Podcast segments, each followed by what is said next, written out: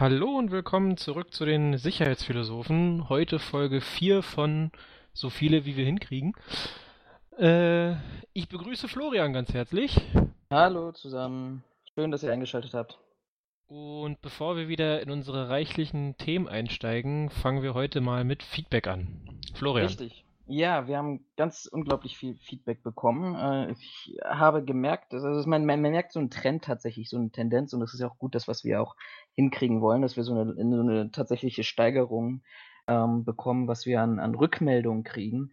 Ähm, und das ist auch wirklich super, aber ich glaube, wir müssen mal grundsätzlich vielleicht vorneweg nochmal ähm, so ein bisschen darstellen, was das Ziel dieses Podcasts ist. Wir haben das ja in der ersten Folge schon mal gemacht, aber ich glaube vor allem, wenn sich so ein Podcast noch nicht so wirklich etabliert hat, dann schadet das nicht, das auch mal ab und zu zu wiederholen, worum es letztendlich geht. Naja, vielleicht müssen wir es einfach nur nochmal, weiß ich nicht, deutlicher oder einfacher verpacken, dass die Leute es verstehen. Kann ja durchaus sein, dass wir uns in unserer Erklärung einfach so sehr äh, irgendwie in Sätzen verschachtelt haben, dass nicht mehr klar rauskam, was wir eigentlich wollten. Von daher probieren wir es nochmal.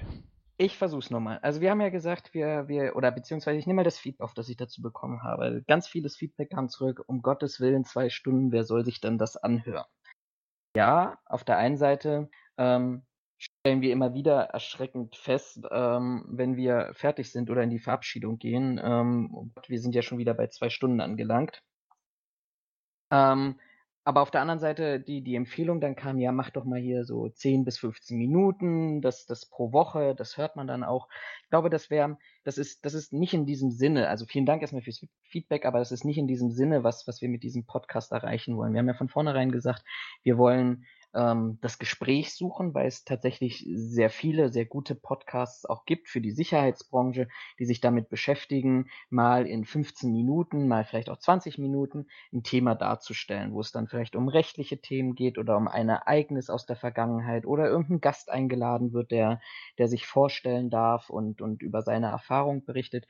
Wir haben gesagt, nee, wir wollen einen Schritt weitergehen, ohne das zu bewerten, aber wir wollen einen Schritt weitergehen, wir wollen uns hier unterhalten und diese Diskussion auch so ein bisschen in die Köpfe unserer Zuhörer bringen. Nämlich, ähm, dass das, das Nachdenken angeregt wird. Vielleicht der ein oder andere, so wie es auch passiert ist, da kann ich gleich nochmal drauf zu sprechen kommen, ähm, sagt, ja, Moment mal, ihr habt euch da über dieses und jenes Thema unterhalten, sehe ich ganz anders, weil ich einfach die Chance hatte, eben nicht vorgekaut, beziehungsweise relativ schnell abgearbeitet eine Meinung dargestellt bekommen, ne, sondern ich tatsächlich in Vor- und Nachteile, in Pro- und Kontra-Argumente ähm, mit eingebunden wurde und sich einfach darüber, dass es ähm, eine gewisse Zeit beinhaltet, mich tatsächlich auch in so einen Gedankenprozess hineinbewegen kann und mich tatsächlich damit beschäftige. Aber nichtsdestotrotz, wir haben auch festgestellt, zwei Stunden an sich, das ist auch unglaublich viel Aufwand, was im Nachhinein da hängt. Also man muss sich ungefähr vorstellen, das, was ich ja schon eingangs ein bisschen ironisch ähm, in der letzten Folge gesagt habe, ähm, zwei Stunden, das sind äh, knapp, korrigier mich, eins bis anderthalb Gigabyte, ne, Raphael, die äh, dann ja, so an, an, an Audio beziehungsweise an Videodatei zur Verfügung kommen. Ähm, es dauert ungefähr fünf Stunden bei YouTube hochzuladen. Das geht ein bisschen schneller auf den diversen Podcast-Plattformen, auf denen wir vertreten sind. Aber das ist auch in der Nachbereitung unglaublich viel, viel Aufwand und, und viel also, Arbeit. Die letzte Folge hatte 1,5 Gigabyte. Um das ja. vielleicht kurz einzuwerfen. Und da waren wir, glaube ich, knapp über zwei Stunden. Also, weiß nicht, zwei Stunden drei hatten wir da, glaube ich, oder sowas. Genau. Ähm, von daher, wir werden versuchen, das ein bisschen, also das Ziel ist, das besteht weiterhin und wir werden hier auch keine 15 Minuten oder 20 Minuten sprechen. Das wird vielleicht mal vorkommen, wenn wir mal ganz schnell irgendwie was ein Thema haben, wo wir sagen, das müssen wir unbedingt bereden. Aber was wir machen wollen, wir wollen euch auf eine Gedankenreise mitnehmen in eine Diskussion, um daraus eben letztendlich nicht euch eine Meinung vorzugeben, sondern dass ihr euch dadurch durch die unterschiedlichen Betrachtungsweisen ähm, eine eigene Meinung bilden könnt und somit vielleicht zum ganz anderen Schluss kommt und den uns mitteilt. Und das ist meine wunderbare, nicht geplante Überleitung, nämlich zu dem inhaltlichen Feedback, das wir dieses Mal bekommen haben. Ja, Moment, lass mich doch auch noch was ja, dazu sagen. Ja, bitte. Startest ja einfach komplett durch. Ähm, klar, zwei Stunden ist eine lange Zeit, keine Frage. Äh, für den einen oder anderen vielleicht auch zu viel, weil ihn vielleicht auch nicht alle Themen ansprechen oder er der Meinung ist, dass Diskussionen sich vielleicht im Kreis drehen. Gibt es ja alles, ist ja alles durchaus nachvollziehbar und auch verständlich. Ähm, Idee an sich 15 Minuten und das dann aber irgendwie wöchentlich zu machen, ist, finde ich, an sich auch keine schlechte Idee. Nur man darf halt nicht vergessen, ähm, wir machen das hier nebenberuflich. Ähm, ich persönlich habe unter der Woche auch in der Regel immer relativ viele Termine, was es grundsätzlich halt einfach auch schwer macht, überhaupt Ich einen nicht, Abend ich zu zu Hause finden. auf der faulen Haut. Das dachte ich mir, darum habe ich auch extra nur von mir gesprochen. Ähm, auf jeden Fall, es ist halt nicht so einfach, äh, irgendwie immer jede Woche Zeit zu finden. Ähm, man muss ja auch zugeben, irgendwo vielleicht auch Lust zu finden, weil ne, wir verdienen halt hieran nichts, das ist halt ein Hobby quasi. Ähm, und dann kann es halt auch durchaus vorkommen, dass man halt sagt, so, nee, klappt halt nicht, sondern das, das war halt auch so der Hintergrund, warum wir uns für äh, zweimal im Monat quasi entschieden haben, also zweiwöchentlich. Ähm, und ich bin persönlich der Meinung, also klar, man kann das ausprobieren mit, wir machen nur 20 Minuten Podcast, ich glaube aber nicht, dass dabei viel rumkommt. Also zum einen, weil man, ich bin grundsätzlich kein, kein Feind davon, Themen irgendwann auch einfach mal quasi für beendet zu erklären oder abzuhacken. Aber ich glaube, bei 20 äh, Minuten würde ich jetzt einfach mal stur behaupten, da schafft man vielleicht ein Thema und selbst das muss man noch einkürzen. Wenn man dann halt noch Begrüßung, Feedback vielleicht noch mit dazu nimmt, potenziell irgendwann vielleicht auch noch Fragen oder Diskussionsansätze von Zuhörern. Ähm, ich glaube, mit 20 Minuten, das ist einfach zu kurz, ist meine Meinung. Zwei Stunden, wie gesagt, kann ich vollkommen nachvollziehen, dass es für den einen oder anderen eventuell auch zu viel ist. Ähm, das passiert nun mal, ähm, wie Florian schon gesagt hat, wir werden heute mal gucken, ob wir die anderthalb Stunden quasi einhalten ähm, und uns dann eventuell auch auf eine Stunde runterarbeiten. Dann müssen wir halt gucken, ob wir uns einfach weniger Themen aussuchen oder bestimmte Themen einfach hinten runterfallen lassen oder uns dann wirklich selber einkürzen. Das steht ja quasi noch aus. Das ist ja alles eine Sache der Forschung und Entwicklung. Ähm, aber es ist halt nicht so einfach, jede Woche irgendwie 20 Minuten zu machen, zumal 20 Minuten ist das, was hinten rauskommt, aber da steckt ja noch ein bisschen mehr Arbeit drin, als nur 20 Minuten aufgenommen mit irgendwem reden. Von daher denke ich mal, werden wir die Stunde mit Sicherheit eher selten unterschreiten. Ich, ich persönlich bin auch überhaupt kein Freund zu sagen, hey, wir haben irgendein dringendes Thema, lass mal 20 Minuten quatschen, ähm, weil ich glaube nicht, dass wir das Thema vernünftig beleuchten können, dass wir unsere Meinung dazu vernünftig darstellen können und dann in meinen Augen ist der Podcast dann auch schon wieder äh, quasi überhaupt gar nicht nutzbar oder hat halt keinen Wertgehalt, wenn ich einfach nur darüber informiere. Dafür gibt es genug Zeitungen und Nachrichtenkanäle. Ähm, da brauche ich nicht, nicht zwei Typen für, die sich hinsetzen, um mir zu erzählen, was in der letzten Woche los war, sondern das ist ja nicht unser Anspruch. Unser Anspruch da- ist ja da- darüber zu reden, quasi. Da sagst du was ganz Wichtiges, weil das ist auch noch so, so ein Thema, was rübergekommen ist. Bietet vernünftige, oder wie, wie- das hat ein, ein, ein User, der, der Rico geschrieben, ähm, meine Bitte wäre konstruktive Beiträge, die den Sicherheitsunternehmen zeigen, was sie tun können und wie.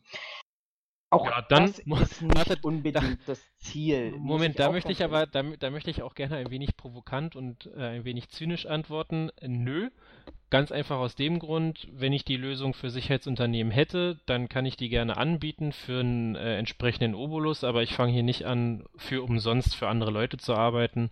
Äh, wenn sie Lösungen haben wollen, sollen sie an die Sicherheitsberatung rantreten oder an irgendwelche anderen Leute, können dafür Geld ausgeben, dann kriegen sie auch Lösungen. Das hier ist nicht unser Ziel, wir bekommen kein Geld von denen, ich will auch kein Geld von denen, sondern wir äußern hier unsere Meinung. Ähm, und wenn jemand Lösungen haben will, dann soll er sich äh, jemanden suchen, der in die Richtung arbeitet und nicht äh, uns anhören. Ganz ehrlich. Gut, und ich formuliere das jetzt nochmal etwas deeskalierender und Nein! ruhiger.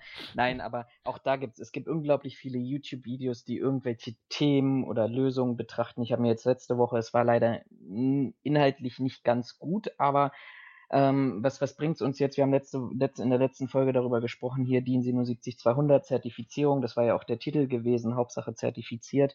Ähm, es gibt auch unglaublich viele Videos, die sich damit beschäftigen, wie die DIN 77200 umgesetzt werden soll und was man für ein Qualitätsmanagement braucht. Viele auch sehr schlechte, da bitte ich auch ganz vorsichtig zu sein und bestimmte Sachen auch einfach mal zu hinterfragen, ob die tatsächlich so sind.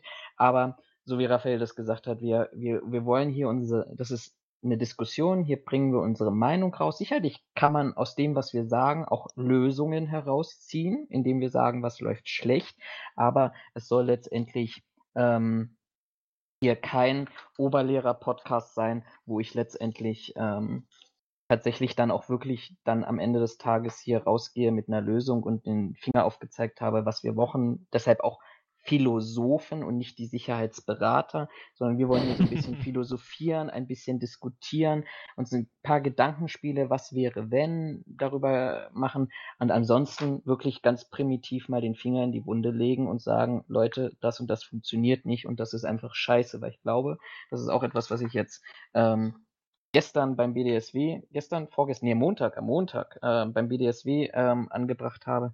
Ähm, wir, wir reden viel zu sehr darüber, was wir sein können und was wir sind und wie toll doch alles ist, aber wir reden viel zu wenig über unsere Probleme ähm, und über, über die Inhalte. Und ähm, ein, ein Thema würde ich, eine Kritik würde ich tatsächlich akzeptieren, über, über viel zu viel reden. Wir haben letzte Mal irgendein, äh, der Thorsten hat hier die Stoppuhr offensichtlich äh, angemacht. Wir haben 45 Minuten über kurze Hosen gesprochen.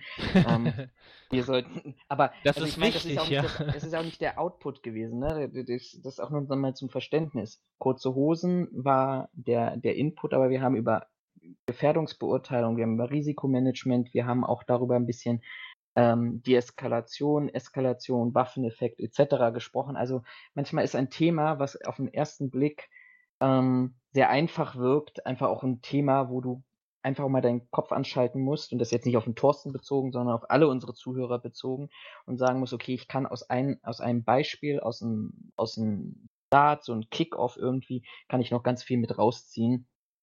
Ähm, und von daher, ja, 45 Minuten über kurze Hosen, aber ich glaube, da steckt da auch noch ganz, ganz viel mehr an Informationen und, und Diskussionen mit drin, die ich dort ähm, ähm, auch als, als Zuhörer mit rausnehmen kann. Auch Lösungen letztendlich, meiner Sicht. Genau. Bleibt eine Gefährdungsbeurteilung. Daher äh, ganz herzlichen Dank für das Feedback. Wir versuchen das umzusetzen. Ähm, und dann schauen wir mal, ob wir das So, aber bevor jemand sagt, hier, wir reden jetzt hier 20 Minuten über Feedback und fangen an, uns zu rechtfertigen. Nein, das ähm, sind jetzt zwölf. Das sind zwölf Minuten. Wir haben noch acht Minuten, los geht's. Okay, wir Nein, Quatsch, ab Nein. ins Thema. Ab ins Thema. Äh, wichtiges Thema, Thema Reflexion und wie gehen wir mit dem Sicherheits, äh, wir als Sicherheitsunternehmen problemlos. Ich habe ein Thema heute wieder mitgebracht. Das mhm. ist tatsächlich alt. Wenn man es ganz genau betrachtet, ist es fast fünf Monate alt. Ähm, von, wobei man dazu sagen muss, von den fünf Monaten hat sich offensichtlich vier Monate kein Schwein darüber ähm, darum interessiert und ähm, auch sich nicht letztendlich darum gekümmert.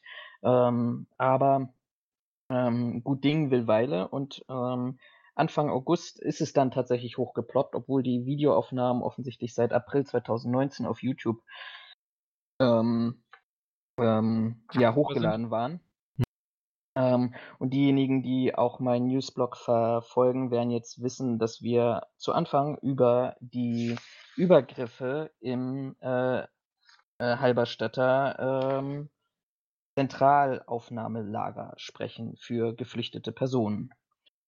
Und für alle die, die das nicht verfolgt haben, wie immer ein kurzer Überblick. Ähm, also wie gesagt, im April ist offensichtlich, sind, nein, es ist nicht offensichtlich, sind zwei Videos hochgeladen worden, ähm, die ähm, formuliere es mal zu Anfang wirklich vorsichtig, die offensichtlich zwei Einsätze von Sicherheitskräften in der Halberstädter Unterkunft ähm, gegenüber zwei Flüchtlingen zeigen. Ähm, offensichtlich hat sich da niemand darum gekümmert. Es gibt Aussagen von dem Hochladenden. Tier Online hat den aufge, aufgespürt. Er hat gesagt, äh, der Miklo O-Punkt, wobei er sagt, das ist nicht sein richtiger Name ähm, dass er es tatsächlich ähm, am 13. April um 17.54 Uhr gefilmt hat. Dieses Video auch unterschiedlichen Nachrichtenagenturen und, und Zeitschriften, Sendern zur Verfügung gestellt hat, ähm, aber dass letztendlich ähm, sich niemand im April darum gekümmert hat. Wie auch immer ist dieses Video dann tatsächlich ähm, am Freitag und zwar am, ich gucke jetzt mal gerade auf das Datum, am 9. August ähm, dem Innenministerium zur Verfügung gestellt worden, oder beziehungsweise man hat dann YouTube entdeckt, in Klammern Neuland, Internet, wissen wir ja alle.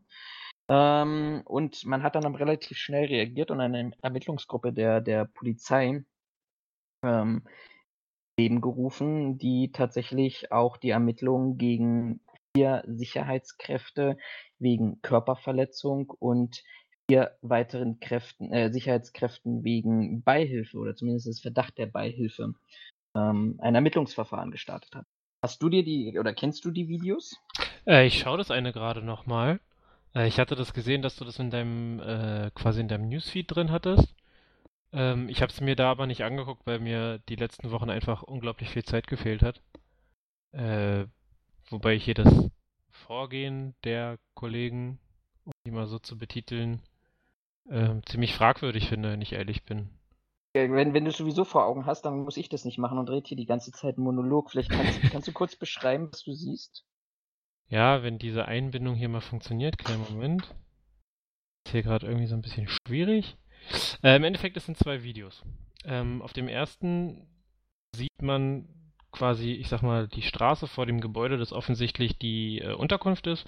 Ähm, und es sieht danach aus, als wenn zwei Flüchtlinge, ich nenne sie jetzt einfach Flüchtlinge, weil ich den genauen Status nicht kenne, ähm, geraten hier offensichtlich aneinander und ein Dritter greift quasi ein, um einen der beiden Kollegen ähm, ja, von dem Gegenüber wegzuziehen. Ähm, und man sieht im Hintergrund aber schon jemanden ankommen, der quasi angerannt kommt, dahinter nochmal zwei äh, Kollegen. Äh, und das, die erste Aktion, die dieser rennende Kollege hier bringt, ist, äh, dem Typen mit dem ausgestreckten Bein voran quasi in den, ich glaube, in den Oberkörper zu treten oder sogar ins Gesicht. Oberkörper, glaube ich. Also es wird zumindest so in der Dokumentation beschrieben oder in den Berichten. Ich spule einfach nochmal zurück. Ja, also ist dann schon oberer Oberkörper. Oberer Oberkörper, okay. Also so, ich würde mal sagen, zwischen Brust- und Halsbereich, weil er wahrscheinlich höher nicht gekommen ist. Auf jeden Fall ähm, geht der andere, ich gehe jetzt mal davon aus, dass die Sicherheitsmitarbeiter sind, weil man erkennt das auf dem Video nicht und ich will jetzt hier nicht irgendwas quasi sagen, was am Ende dann falsch ist oder was, was sich anders rausstellt. Auf jeden Fall ähm, gehen sie die Leute ganz schön tätlich an und der zweite kommt quasi von der Seite, packt sich den, der gerade noch die Deeskalation probiert hat, äh, und zieht ihn zur Seite und in der Zwischenzeit wird halt der Getretene zu Boden gerungen. Der andere Kollege fällt auch nochmal und verzieht sich dann entsprechend schnell. Ähm, der am Boden liegende, der getreten wurde, kriegt dann erstmal noch einen, noch einen Schlag, einen zweiten Tritt und schließlich nochmal die Androhung, nochmal Schläge zu kassieren, bevor er von ihm abgelassen wird. So, und nur von die, es gibt ja zwei Videos, nur von diesem einen Video stelle ich mir die Frage, was muss da los gewesen sein, dass die da in Anführungszeichen so ausrasten. Ich finde das gut. Ich, ich, muss ganz ehrlich sagen, ohne dass wir, wir haben es ja vorher nicht abgesprochen. Wir haben ja tatsächlich ähm, ganz wenig, wo wir eine gemeinsame Vorbereitung starten, sondern wir wollen ja, wir reden ja meiste Zeit von einfach drauf los und hoffen, dass, dass was Gutes bei rumkommt. Aber so, und beim zweiten, kurz um dich zu unterbrechen, ja. beim zweiten Video wird der Kollege, der hier schon getreten wurde, also der irgendwie der, ich sag mal, Stressverursacher ist, dann von den zwei inzwischen vier Kollegen und im Hintergrund stehen nochmal zwei, vier, ich glaube fünf oder sechs äh, Kollegen, die dem Ganzen zuschauen, in Anführungszeichen abgeführt, nenne ich es jetzt mal. Und offensichtlich gibt es dabei irgendwelche Diskussionen, was dazu führt, dem, äh, ich sag mal, Flüchtling hier nochmal die Beine wegziehen zu müssen und ihn in meinen Augen so ein bisschen zu schikanieren, wo ich jetzt nicht den Grund für sehe, weil äh, es keinen Grund mehr dafür gibt, irgendwelche ich sag mal, Maßnahmen gegen ihn auszu, äh, auszuholen. Es ist keiner da, der ihn, ich sag mal, ist kein Aggressor da. Sein Gegenüber, mit dem er sich vorher quasi aneinander geraten ist, ist auch nicht mehr da. Stattdessen, weiß ich nicht, offens ich würde jetzt mal vermuten, der Typ will nicht in die gleiche Richtung gehen wie die Sicherheitsmitarbeiter, äh, was dann zu diesem Konflikt hier führt, um das mal. Ähm, ist das für dich ein professionelles Verhalten, was du da siehst? Naja, da du halt keinen Ton hast, ist das schwer zu bewerten, aber nur vom reinen Sehen definitiv nicht, weil es in meinen Augen an einigen Stellen halt einfach nur nach Schikane aussieht und nicht nach äh, ich mach meinen Job. Also und insofern, allem, nein. Vor allem auch nach, nach einer äh, Straftat. Also wir müssen uns ja mal zurückführen. Ich habe unglaublich viele, und da sind es ja, also weil wir ja darüber gesprochen haben, Kritik zu üben und ich übe jetzt mal Kritik an dieser Branche. Wir sind ganz, ganz schnell und ich bin ja unglaublich viel auf Facebook unterwegs und äh, in unterschiedlichen Gruppen und auch auf meinem Profil. Oh Gott, wir haben jetzt zum dritten Mal jetzt mein Profil angepriesen. Dein Profil. auch andere Profile, aber da wir es selber sagen, machen wir nur Werbung für uns und ich bezahle auch Raphael nichts außer mal, nee, nicht mal Kaffee kriegst du von mir. Ich trinke ähm, keinen Kaffee. Deshalb. ähm, nee, aber ähm, ich habe das, das, die Resonanz war sofort darauf, ne, wir wissen ja nicht, was vorher passiert ist. Das ist, und jetzt, jetzt formuliere es jetzt mal so hart, das ist einfach Bullshit. Weil wir sind, wir sind keine Polizei, da sind wir wieder an diesem Thema Selbstverständnis. Wir sind keine Polizei, wir haben Jedermannrechte und ich glaube, ich finde das einfach unglaublich traurig, dass man vor allem in solchen Diskussionen, aber auch in, im, im, persönlichen Kontakt, da die Leute regelmäßig auch wieder darauf hinweisen muss. Ich glaube, wir können ja nachher nochmal kurz darüber sprechen, über dieses Thema Selbstverständnis und woher so, so dieses, diese äh, gewaltbereiten Aussetzer kommen. Aber wir haben Jedermannrechte und wir haben die Notwehr. So, und mir, mir fällt bei dem Video, vor allem das, was du auch beschrieben hast, mit dem, mit dem Tritt in den Ober, Ober, Ober, Oberkörper, also ich will jetzt nicht sagen gegen den Hals oder gegen das Gesicht, aber lassen wir bei Oberkörper bleiben. Oberen Bereich des mhm. Torsos. Ähm, da, da fällt mir null kein Rechtfertigungsgrund ein, ähm, der dort greifen könnte. Notwehr verlangt einen gegenwärtigen rechtswidrigen Angriff. Und egal, was vorher passiert ist oder ob er in diesem Moment vielleicht auch noch, weiß ich nicht, seine Mutter beleidigt oder sonst irgendwas verbal ausstößt, ähm, rechtfertigt nicht diesen Einsatz der Gewalt. Also mir, mm, an, dieser, an dieser Stelle möchte ich dich kurz unterbrechen und korrigieren. Also ich habe noch gelernt, ein gegenwärtiger oder kurz bevorstehender. Richtig, ja, aber ah, siehst du beides? Siehst du eins ähm, von beiden? Nee, der Witz an der Sache, beim zweiten Video ähm, führen sie den Kollegen ja wie gesagt quasi ab. Der läuft dann noch ein Stück alleine und der eine der beiden Kollegen ähm, läuft so leicht versetzt hinter ihm, um dann einen großen Ausfallschritt zu machen und ihm quasi ein Bein zu stellen. Und der, der Flüchtling legt sich dann halt lang. Ähm, selbst wenn wir jetzt davon ausgehen, der Fußtritt am Anfang war berechtigt. Jetzt einfach um irgendwelchen Diskussionen aus dem Weg zu gehen, sagen wir mal, der Fußtritt am Anfang war berechtigt, um klarzumachen, wer quasi der Hirsch auf dem Platz ist macht es immer noch nicht besser und ist in meinen Augen rechtlich genauso fraglich, wie du es dargestellt hast. Aber einfach mal sagen wir, okay, das, hatte einen Grund, weil wir die Hintergrundsituation nicht kennen. Äh, spätestens bei der Sache, dass er von hinten einen Ausfallschritt macht, um ihm quasi ein Bein zu stellen, damit er sich lang legt, kann mir keiner mehr erzählen, dass wir hier in irgendeiner, äh, in irgendeinem Rechtfertigungsgrund sind, der, ich sag mal, einen Angriff, und so deklariere ich das jetzt einfach mal, gegen diese Person überhaupt noch rechtfertigt. Also er ist, es mag sein, dass er vielleicht laut ist. Vielleicht äh, ist er auch beleidigend. Bei Beleidigungen, klar, da kann man wieder sagen, naja, Notwehr, ähm, deswegen darf ich mich gegen ihn wehren, weil ich muss meine Ehre nicht äh, von jemandem beleidigen lassen. Das fällt genauso unter Notwehr. Ja, gebe ich recht. Äh, in meinen Augen ist das aber nicht verhältnismäßig und überhaupt nicht dem Zweck dienlich. Also wenn der nee, Typ, äh, wenn der, absolut nicht. Also mein, mein, lustigerweise mein, ähm, mein einer äh, Rechtsdozent an der Uni, wir hatten mit dem tatsächlich mal die Diskussion, naja, aber wo fängt denn Notwehr an und wo hört sie denn wieder auf? Und da ging es unter anderem auch um die Frage, äh, ja, was ist denn, also was heißt denn gegenwärtig oder halt kurz bevorstehend? Also da war halt erst die Diskussion, naja, muss ich mich erst schlagen lassen, bevor ich mich wehren darf? Klare Aussage, nein. Wenn erkennbar ist, dass der Aggressor quasi gewalttätig gegen mich werden, werden wird, dann darf ich mich auch im Vorhinein, bevor mir Schaden entsteht, dagegen wehren und es ist in, no in der Notwehr verankert. Die nächste Sache war dann aber, was ist denn alles in der Notwehr verankert? Und da sagte man, äh, hat mir gesagt, naja, bestimmte Rechtsgüter, ne, aus den quasi aus dem Grundgesetz. Ähm, und worauf wir alle nicht gekommen sind und unser Prof uns dann hingewiesen hat, war die Sache, naja, die Ehre halt auch. Und da kam dann die Frage auf, na, aber wie verteidige ich denn meine Ehre? Und dann nahm er das Beispiel, naja, was machen Sie denn, wenn Sie über die Straße laufen und da kommt ein 15-jähriger Bengel an, ist vielleicht äh, ein bisschen bisschen äh, äh, vorlaut äh, in, seinem, in seinem Sein, ähm, beleidigt sie und spuckt ihn ins Gesicht. So, na, war natürlich alle so, naja, was soll denn das? Also ja, genau, sie sind quasi in ihrer Würde, in ihrer Menschenwürde oder in ihrer Menschenehre sind sie herabgesetzt worden durch das Anspucken äh, und da sie nichts anderes erwarten können, müssen sie davon ausgehen, dass er diese Tat wiederholen wird.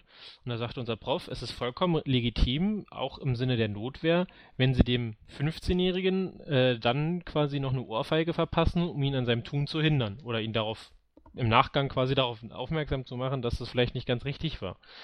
Ähm, selbst wenn ich das jetzt hier anwende, bin ich nicht der Meinung, dass das Beinstellen die Situation deeskaliert, was eigentlich unser erster Job sein sollte, noch, dass ich damit in irgendeiner Form meine Würde oder Ehre äh, gegen die weiteren äh, ich sag mal, Schmähungen äh, schütze.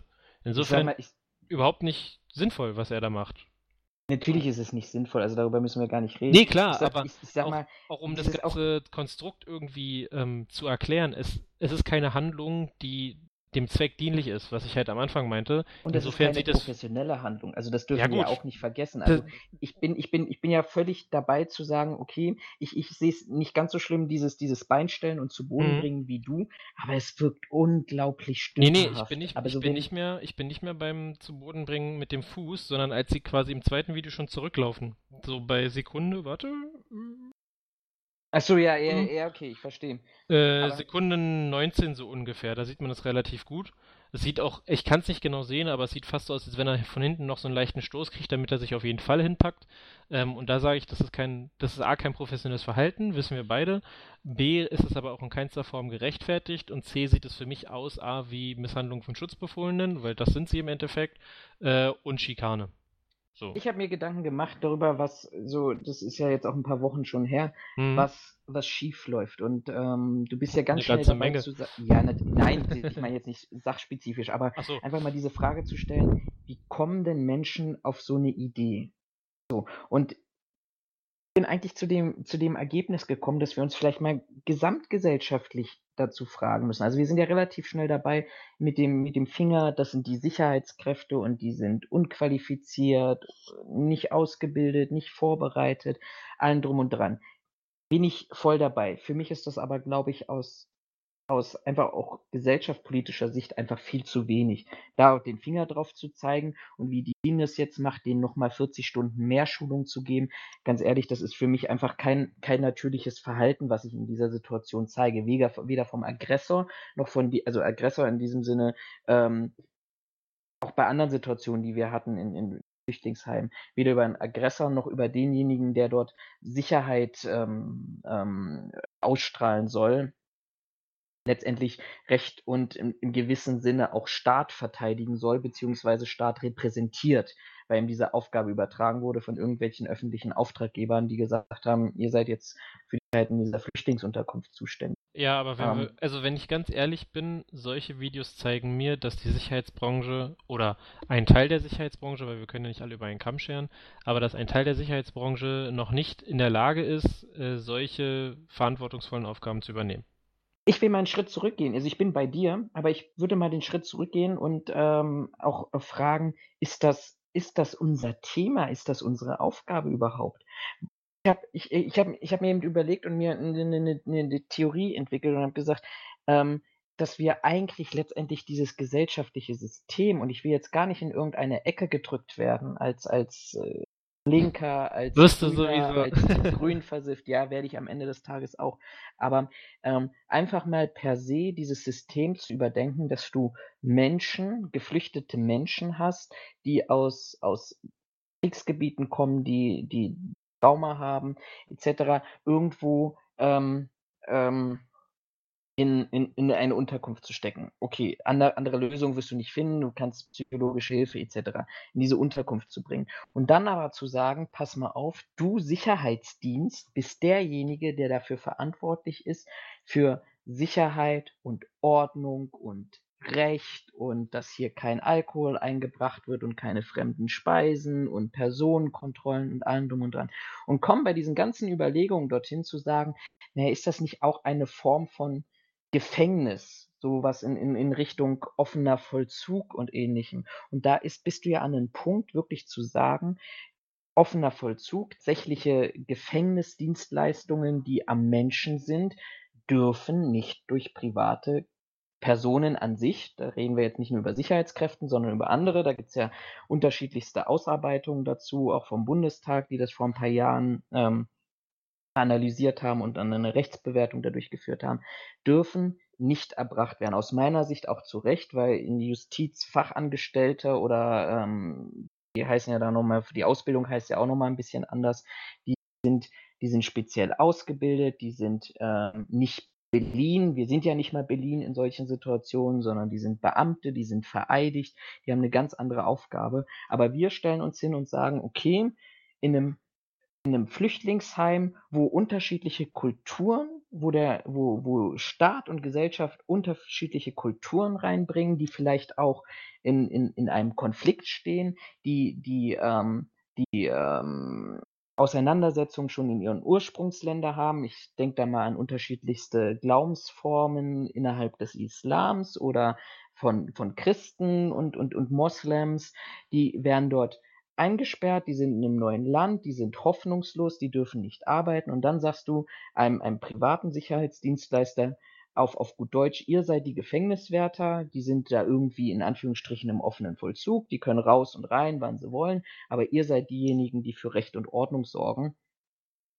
Weder verbeamtet sind, weder beliehen sind, weder ein Gespür dafür haben, überhaupt ähm, mit, mit Menschen umzugehen. Und ich will jetzt, ich, ich pauschalisiere an dieser Stelle mal wirklich bewusst, weil das nicht unsere Kernaufgabe ist, mit unterschiedlichen Kulturen und sozioökonomischen, äh, nicht ökonomisch, sondern sozialen Faktoren auseinanderzusetzen, ethnische Herausforderungen festzustellen, etc. etc.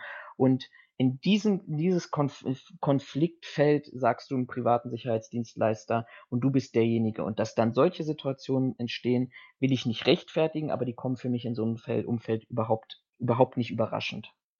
Na, ich finde, also ja, das, ich finde es aber nur die eine Seite betrachtet. Ähm, schwarze Schafe gibt es in der Sicherheitsbranche genauso wie auch bei, bei der Polizei als Beispiel. Da brauchen wir, denke ich, genauso wenig drüber diskutieren. Ähm, ich denke aber nicht mal, dass es so viel damit zusammenhängt, von wegen, dass der Flüchtling äh, mit unterschiedlicher ethnischer, religiöser Kultur kommt und auf engstem Raum eingesperrt wird. Sicher ist es auch ausschlaggebend. Ähm, nichtsdestotrotz, denke ich, muss man aber, wie du halt selbst sagst, auch die äh, gesellschaftliche Ebene hier bei uns betrachten. Ähm, Im Endeffekt hast du ein paar Herrschaften, ähm, die Sicherheitsdienst machen. Ähm, in der Regel ist es halt so, dass das nicht die äh, Fachkräfte für Schutz und Sicherheit sind, sondern, seien wir ehrlich, in der Regel sind es dann halt 34a äh, sachkundige Personen, die dann vielleicht noch, weiß ich nicht, einen Lehrgang bekommen haben zu, äh, zu unterschiedlichen Kulturen und selbst da kann man sich halt die Frage stellen, ob das nur so ein Pflichttermin ist, wo alle zuhören, oder man in Anführungszeichen am Ende noch einen, äh, noch einen Test zuschreibt, um zu gucken, ob die Leute auch zugehört haben. Ähm, und ich habe das mit einem Sicherheitsdienstleister auch öfter mal besprochen. Äh, und der sagte halt auch, man muss sich halt damit abfinden, wenn man quasi eine Sachkunde 34a fordert dann darf man halt auch nicht erwarten, dass da Leute kommen, die richtig Bock auf den Job haben, sondern es unter anderem halt auch Leute sein können, die wurden umgeschult, die hatten in ihrem alten Job, aus welchen Gründen auch immer, vielleicht keine Perspektive, äh, was auch immer, die sind vielleicht einfach grundsätzlich nicht, also die kommen nicht grundsätzlich mit der Einstellung zur Arbeit von wegen, hey, heute ist ein super Tag, heute wird der beste Arbeitstag, den ich hier habe und ich hänge mich heute nicht nur 100%, sondern 150% rein. So eine Leute gibt's halt einfach. Das dass es umgekehrt nicht genau das Gegenteil davon gibt, mit Leuten, die wirklich ankommen, sagen, ey, geilster Job ever, ich mache heute nicht 130, ich mache heute 180 Prozent. Die gibt's auch, keine Frage. Ne? Das möchte ich auch gar nicht unter den Tisch kehren. Aber ich denke mal, ähm, die Leute, die sich hinstellen und sagen, ich mache heute 180 Prozent, sind nicht die, die dann am Ende gefilmt werden und wo man sich fragen muss, ob das ein fragwürdiges Verhalten ist. Sondern das sind dann halt eher die Kollegen, äh, die sagen, ich mache doch hier keine 100 Prozent, weil ich habe eh kein Perspektive, um das mal wirklich ganz krass auszudrücken. Das ist natürlich jetzt nicht auf jeden Einzelnen gemünzt, ähm, aber einfach mal, um möglichst klar darzustellen, was ich halt meine.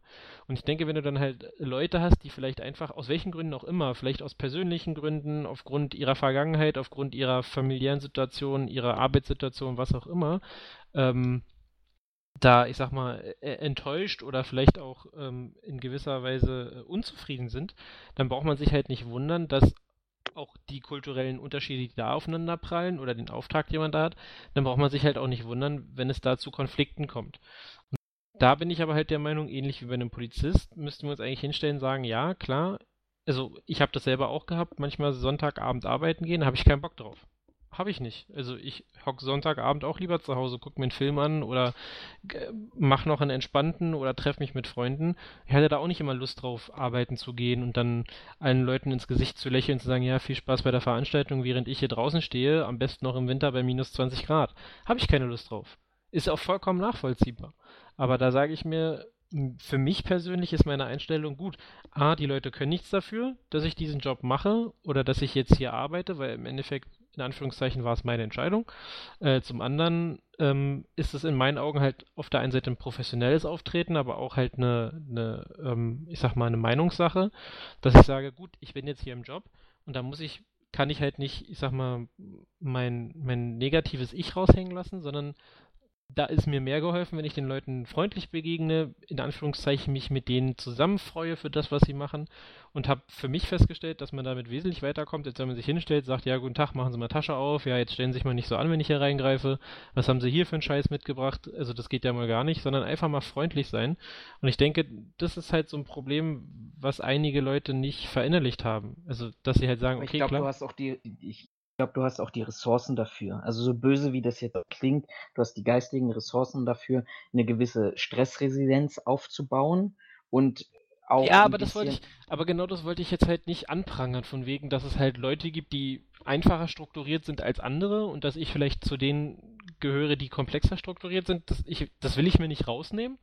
Ähm, das, das will ich auch nicht behaupten und will andere Leute da vielleicht, ich sag mal, kränken oder herabsetzen, weil ich sage, sie sind einfacher gestrickt, wir brauchen uns nicht wundern. Entschuldigung, wenn es da Probleme gibt. Das, auf den Punkt will ich gar nicht hinaus. Ich wollte es auch oder? gar nicht als Rechtfertigung nehmen. Nee, nee, nee, nee, aber sagen, ich wollte einfach. Das, was du da gesagt hast, vielleicht müssen wir das Personal auch entsprechend besser auswählen. Ne? Also muss ich, muss ich als Unternehmer Klar. sagen, ich setz, ich habe jetzt einen geilen Auftrag und schicke da fünf Leute in Flüchtlingsheim, ohne mir mal Gedanken darüber zu machen, wären denn nicht vielleicht zwei oder drei andere besser geeignet? Ein Thema, was ich grundsätzlich machen sollte und gar nicht auf die Flüchtlingsheim-Diskussion betrachtet, sondern zu sagen, ich habe einen neuen Auftrag, sei es ein Botschaftsauftrag, sei es ein Empfangsauftrag oder ähnliches. Wer von meinen Mitarbeitern passt dort am besten drauf auf diesen Job und bringt entsprechende ähm, Fähigkeiten mit. So, ähm, und klar, gebe ich dir recht. Wie gesagt, ich wollte halt diesen ganzen Part mit, äh, also um das wirklich ganz deutlich zu formulieren, diesen ganzen Part mit, wer ist dumm und wer ist intelligent und wer macht welchen Job, wollte ich halt gar nicht betrachten. Ja, ich glaube, das Habe ist ich absichtlich Frage ausgeklammert. Von, von, von, von dumm und, und intelligent, sondern das ist eher eine Frage, ähm, habe ich irgendwo Strategien gelernt, dass ich damit umgehen kann, wenn mir jemand blöd kommt. Und das ist ja auch das, was, was, was ich, ähm, ich will ja mal was Positives sagen, dass das betroffene Sicherheitsunternehmen, die Namen kann man auch hier nachlesen, hat sich öffentlich dazu geäußert hat gesagt, wir müssen, wir haben, wir haben Fehler gemacht. Das fand ich extrem gut, als dass, es, dass sich ein Sicherheitsunternehmen auch hinstellt und sagt, wir haben einen Fehler gemacht und wir müssen uns jetzt mal Gedanken darüber machen, wie wir präventiv solchen ähm, Ereignissen entgegenwirken kann. Das, was wir die letzten drei Folgen ja letztendlich auch immer wieder angeprangert haben, gesagt haben, naja, da ist kurze Welle, der, Auftrag, der Auftragnehmer verliert den Auftrag und der nächste kommt und macht es für, für die gleichen Scheißbedingungen und für den gleichen Lohn und für den gleichen Stundenverrechnungssatz mit den gleichen Problemen weiter. Und ähm, das Unternehmen hat sich halt hingestellt und hat gesagt, auf der einen Seite den Strang genommen und hat praktisch ähm, die Mitarbeiter suspendiert, aus dieser, äh, aus dieser äh, Einrichtung rausgenommen, hat den Sachverhalt geprüft, hat Gespräche mit den Mitarbeitern geführt und hat sich dann dafür entschieden und gesagt, okay, ich entlasse diese Mitarbeiter, weil diese Mitarbeiter nicht zum Unternehmen gehören und zur Unternehmensphilosophie. Kann man auf der einen Seite sagen, ja, ja, ja, Bauernopfer wieder gefunden ähm, und das geht so weiter. Aber nee, ich fand da wirklich bemerkenswert, dass sich das Unternehmen hingestellt hat und gesagt hat, wir haben Fehler gemacht und wir müssen jetzt mal in unserer Struktur darüber nachdenken, wie wir damit umgehen, dass sowas präventiv nicht passiert. Und ich glaube, wir sind da, wir, wir beobachten da momentan auch einen Wandel, weil auch der Flüchtlingsrat der sich zu diesem Ereignis geäußert hat, sich nicht von außen hingestellt hat, mit dem Finger auf, die, auf das Unternehmen und auf das Ereignis ähm, gezeigt hat und gesagt hat, ach guck mal, da ist schon wieder der Sicherheitsdienst und ähm, die, ähm, die armen Bewohner, die da drangsaliert werden, haben gesagt haben, okay, wir stellen hier offensichtlich fest, dass wir in einem, deshalb habe ich diese lange Herleitung auch mit, mit den unterschiedlichen Situationen und Herausforderungen gesprochen. Wir sind offensichtlich, man stellt jetzt wenn man es genau nimmt, vier Jahre nach der in Anführungsstrichen Flüchtlingskrise ähm, fest, dass man offensichtlich in den letzten vier Jahren genau das gemacht hat, was, was, was ich beschrieben habe. Man hat sich gar keine Gedanken darüber gemacht, in was für eine Situation man auch auch, auch Sicherheitskräfte letztendlich bringt und gesagt, okay, wir müssen uns damit mal darüber Gedanken machen, ähm, wie wir dort eine gewisse Stressresilienz aufbauen können und sei es darüber, dass die Mitarbeiter ähm, verpflichtend Gespräche bekommen, Nachsorgegespräche, Vorsorgegespräche oder einfach auch, auch Kapazität, Kapit, Kapit, oh, so, ja, ähm, wie heißt das Fremdwort? Ähm, Kapitaka Fähigkeiten. Ja, sprich weiter. Kapazität. Ja. So. Äh. Wie, nochmal, du hast gerade abgehackt. Kapazitäten, so, kleiner Schlaganfall am Rande, ähm, an die Hand bekommen, um ähm, solchen Situationen umzugehen. Und ich glaube, das ist, das ist tatsächlich auch beste Lösung und Möglichkeit, die man in so einer Situation hat, um damit umzugehen. Klar, Konsequenzen aus dieser Situation rausziehen, aber eben nicht zu sagen, äh, schon wieder so ein Einzelfall, sondern nee, offensichtlich ähm, entwickelt sich da was, was tatsächlich wirklich ähm, ein, ein, strukturelles, ein grundsätzliches Problem ist. Ähm, ja, wie gesagt, also schwarze Schafe gibt es überall. Ähm, ob du jetzt zwangsläufig irgendwelche Fähigkeiten oder mal Taktiken geschult bekommen musst, um irgendwie de zu deeskalieren oder äh, um, um bestimmte Stresssituationen zu bewältigen, da schließe ich mich jetzt nicht an. Ich bin auch nicht der Meinung, dass ich über meine 34, über meine Sachkunde hinaus äh, der, die, die große deeskalierende Ausbildung bekommen habe. Äh, vom Studium jetzt mal abgesehen. Da war ich ja noch in, in, in vollen Zügen, als ich damals in der, im Veranstaltungsschutz gearbeitet habe. Ähm, Finde ich aber schon, also in meinen Augen ist es so ein bisschen ähm, soziale Kompetenz einfach, so grundlegend, die dir nicht vermittelt wird, sondern die musst du halt entweder haben oder du hast sie halt nicht. Ähm, und da finde ich, haben die Kollegen hier bewiesen, dass sie sie nicht haben. Auch wenn ich die Situation nicht vollständig kenne, sehe ich einfach keinen Grund dafür oder keine Rechtfertigung dafür für das, was sie da machen. Äh, Im Großteil. Ähm, aber ich, wie du auch sagst, ich finde es gut, dass es ein Unternehmen gab oder dass, dass es ein Unternehmen gibt, das sich hinstellt und sagt, jo, wir haben einen Fehler gemacht, weil gerade das ist ja in der heutigen Zeit, äh, ist das ja ganz, ganz selten geworden. Wenn ich mich nicht ganz irre, ist, ist das, glaube ich, sogar ein kommunikativer Ansatz. Wir geben keine Schuld zu, weil äh, wir möchten uns nicht angreifbar machen. Von daher ähm, kann ich da auch nur sagen, äh, Chapeau, Hut ab. Und ich bin mal gespannt.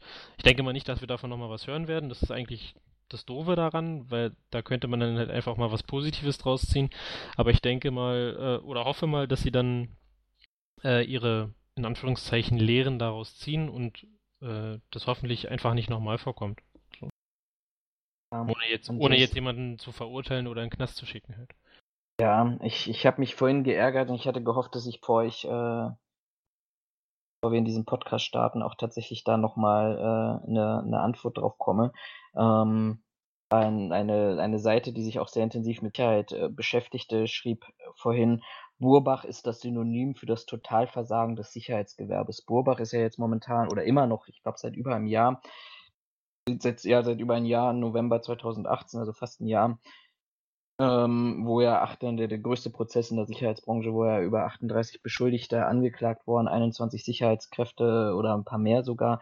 Ähm, und das, das ist tatsächlich auch, wo ich dann sage, ganz ehrlich, ähm, Totalversagen des Sicherheitsgewerbes. Das ist, das ist mir dann auch sehr, sehr eindeutig, weil was, was hat, ähm, was hat der, der, der kleines mittelständisches Unternehmen, das in Bayern tätig ist, damit mit den Ereignissen, die dort in, in NRW geschehen sind, ähm, zu tun, wenn das Unternehmen vielleicht auch ganz andere Qualitätsstandards hat und und wie bin ich, wieso bin ich denn überhaupt ähm, für die Handlung eines Mitbewerbers verantwortlich und ich, ich gebe dir recht, also und, und, und will das auch mal nochmal transkribieren dorthin zu sagen, das ist also das ist ein Totalversagen Einzelner, ich glaube auch sicherlich ein Versagen bestimmter Strukturen, die möglicherweise im Unternehmen, in der Auftraggeber, in der Auftragnehmerstruktur sind, aber vielleicht auch von, von diesem Thema jetzt mal zum anderen Thema überzuleiten, ähm, auch sicherlich etwas, was man individuell betrachten muss, wo man daraus Lehren ziehen kann.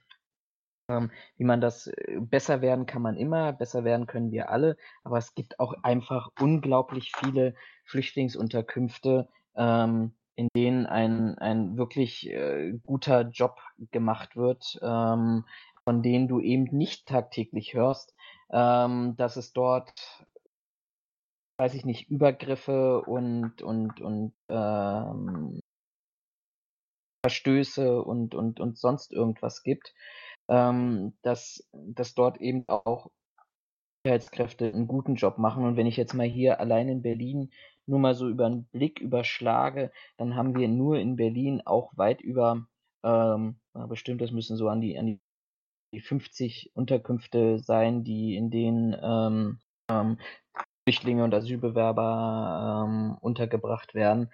Und dann muss man ganz einfach auch dazu sagen, dass wir aus solchen Situationen lernen müssen, aber dass wir eben auch tatsächlich nicht wirklich pauschalisierend sagen können, äh, überall so. Ja gut, aber das kannst du ja nie. Also einfach hier alle über einen Kamm scheren ist halt nie eine ähm, Option oder nie eine Variante.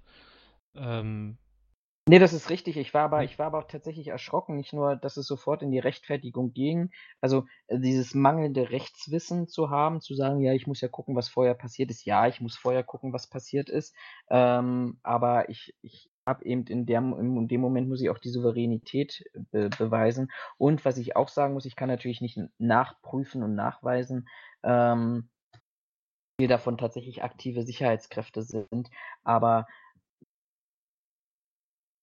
Reaktion und auch das das Legitimieren von Gewalt und ich will auch tatsächlich sagen, wirklich rechte Kommentare, die dort gekommen sind, wo wo sich dann auch in einigen Gruppen auch tatsächlich Administratoren dann an einschalten mussten. Ähm, ähm, das das das ist einfach für mich erschreckend und das sagt mir, dass wir in dieser Branche noch unglaublich viel äh, aufzuarbeiten haben, bevor wir wirklich darüber reden, dass wir zusätzliche Aufgaben übernehmen können, auch staatliche Aufgaben, vertrauensvolle Aufgaben übernehmen können, ähm, wo äh, dass, dass, dass da auch tatsächlich auch die Kontrollmechanismen andere sein müssen. Also manche mögen mich jetzt dafür hassen für die Aussage, aber im Grunde genommen ist die Sicherheitsbranche nach wie vor ein Niedriglohnsektor. Also, ist es, ja? Ne? Also für einige mag der, mag der Lohn inzwischen schon so hoch sein, dass sie sagen, das ist halt kein Niedriglohnsektor mehr. Aber also ich bin nach wie vor der Überzeugung, bei den Preisen, die wir derzeit haben, sind wir ein Niedriglohnsektor und da brauchen wir uns in meinen Augen zumindest nicht drüber wundern, wenn wir halt da mit solchen Problemen konfrontiert werden.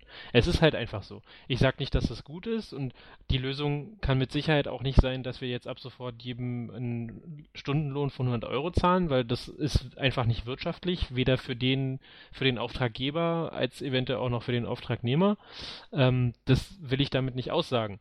Nur ähm, wenn ich mir so manch, manch einen Beruf angucke, was da halt so, ich sag mal, an Benefits bei rumkommen, neben dem Gehalt, und mir dann die Sicherheits, ähm, die, die Sicherheitsbranche angucke, dann klafft da schon eine ziemlich große Lücke. Und das tut sein Übriges.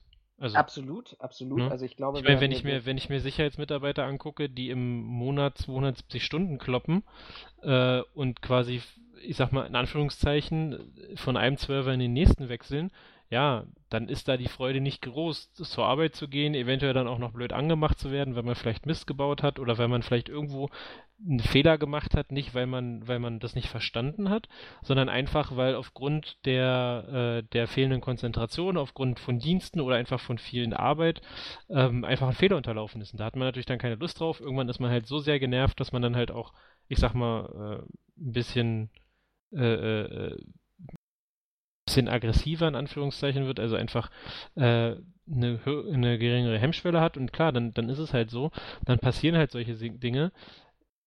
Es dürfte aber halt einfach nicht passieren. So. Und das ist halt in meinen Augen das ist das Problem. Da werden wir aber auch in meinen Augen noch eine ganze Weile mit zu kämpfen haben. Wahrscheinlich sogar auch noch dann, wenn der Sicherheitssektor der bestbezahlteste Sektor ist und wir die besten äh, Benefits neben dem Job haben, die es gibt. Dann das liegt einfach in der Natur der Sache, dass wir mit Menschen zu tun haben, die haben unterschiedliche Ansichten, unterschiedliche Meinungen. Und wenn die aufeinanderprallen, dann bedeutet es nicht immer gleich, dass einer sagt, alles klar, du hast eine andere Meinung als ich, ich akzeptiere das, aber ich teile sie nicht und aus dem Grund geh jetzt bitte woanders hin. Und wenn es dann halt gerade um so eine Sache geht wie eine Flüchtlingsunterkunft oder auch, äh, können wir auch ein ganz anderes, banales Beispiel nehmen, Flughafen, wenn da ein Sicherheitsmitarbeiter vor mir steht und sagt, legen Sie mal Ihre Tasche hin, machen Sie mal auf, haben Sie irgendwelche Flüssigkeiten drin, ich sage, pass mal auf, mir passt aber dein Turban nicht, dann ist das eine schöne Sache, wenn er sagt, ja, ich nehme Ihre Meinung zur Kenntnis, ich finde das schade, aber machen Sie bitte Ihre Tasche auf, ja, toll. Also sage ich ihm immer noch, der Turban passt mir immer noch nicht und habe ich keinen Bock drauf. Von daher, in meinen Augen ist es halt dieses, dieses Konfliktpotenzial, das halt einfach in, ich sag mal, menschlicher Interaktion steckt. Äh, du sagst ja eine... zwei wichtige, du sagst ja ganz zwei ganz wichtige Sachen, nämlich letztendlich kommt das doch zurück, also auch nochmal auf das Thema, ähm, oder lässt sich das zusammenfassen mit dem Thema auf der einen Seite, ähm, welchen Stellenwert hat Sicherheit überhaupt in Deutschland? Ähm, zu sagen, das ist ja das, was ich mir, womit ich mir seit seit mehreren Jahren oder als ich angefangen habe, unglaublich schwer getan habe. Da fing es ja an mit mit der Diskussion, ähm, wir brauchen mehr Sicherheit und wir müssen mehr outsourcen und wir müssen mehr, wir brauchen mehr Sicherheitskräfte und und die sollen jetzt überall stehen, um es jetzt mal ganz banal zu sagen.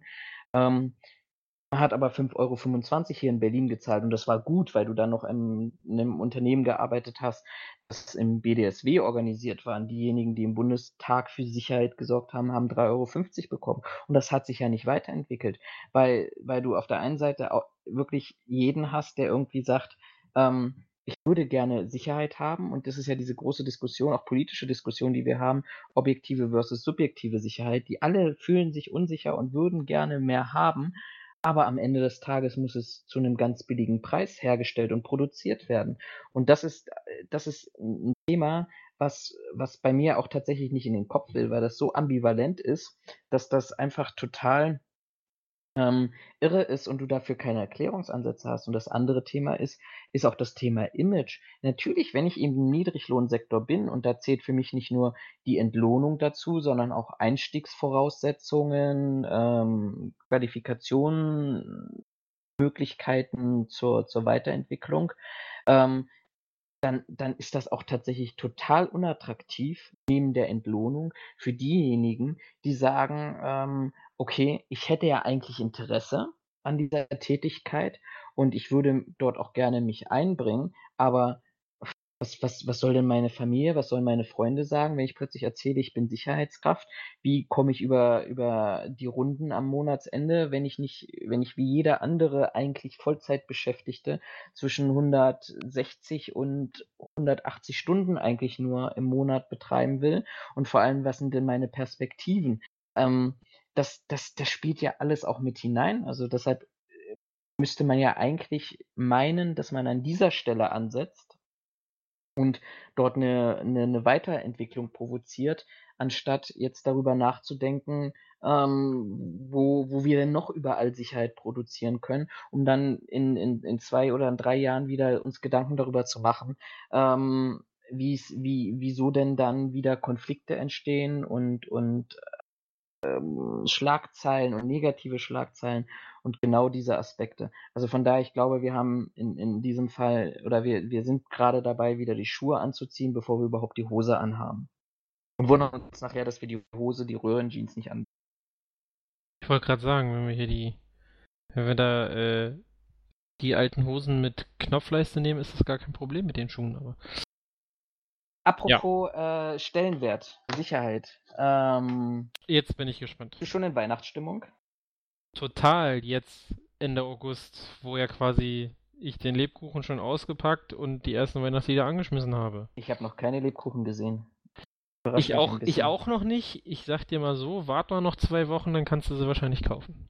Meine ja, Einschätzung. Äh, also ich schätze mal so, allerspätestens Mitte September kriegst du die ersten Weihnachts, äh, die ersten Weihnachtsdekorationen bzw. die ersten Weihnachtssachen in den Supermärkten zu kaufen. Ich bin ja so pervers, ich esse im Sommer auch Dominosteine. Aber das ist ein. Aber wie, wo kriegst du die her? Weil die gibt es ja im Sommer nicht zu kaufen.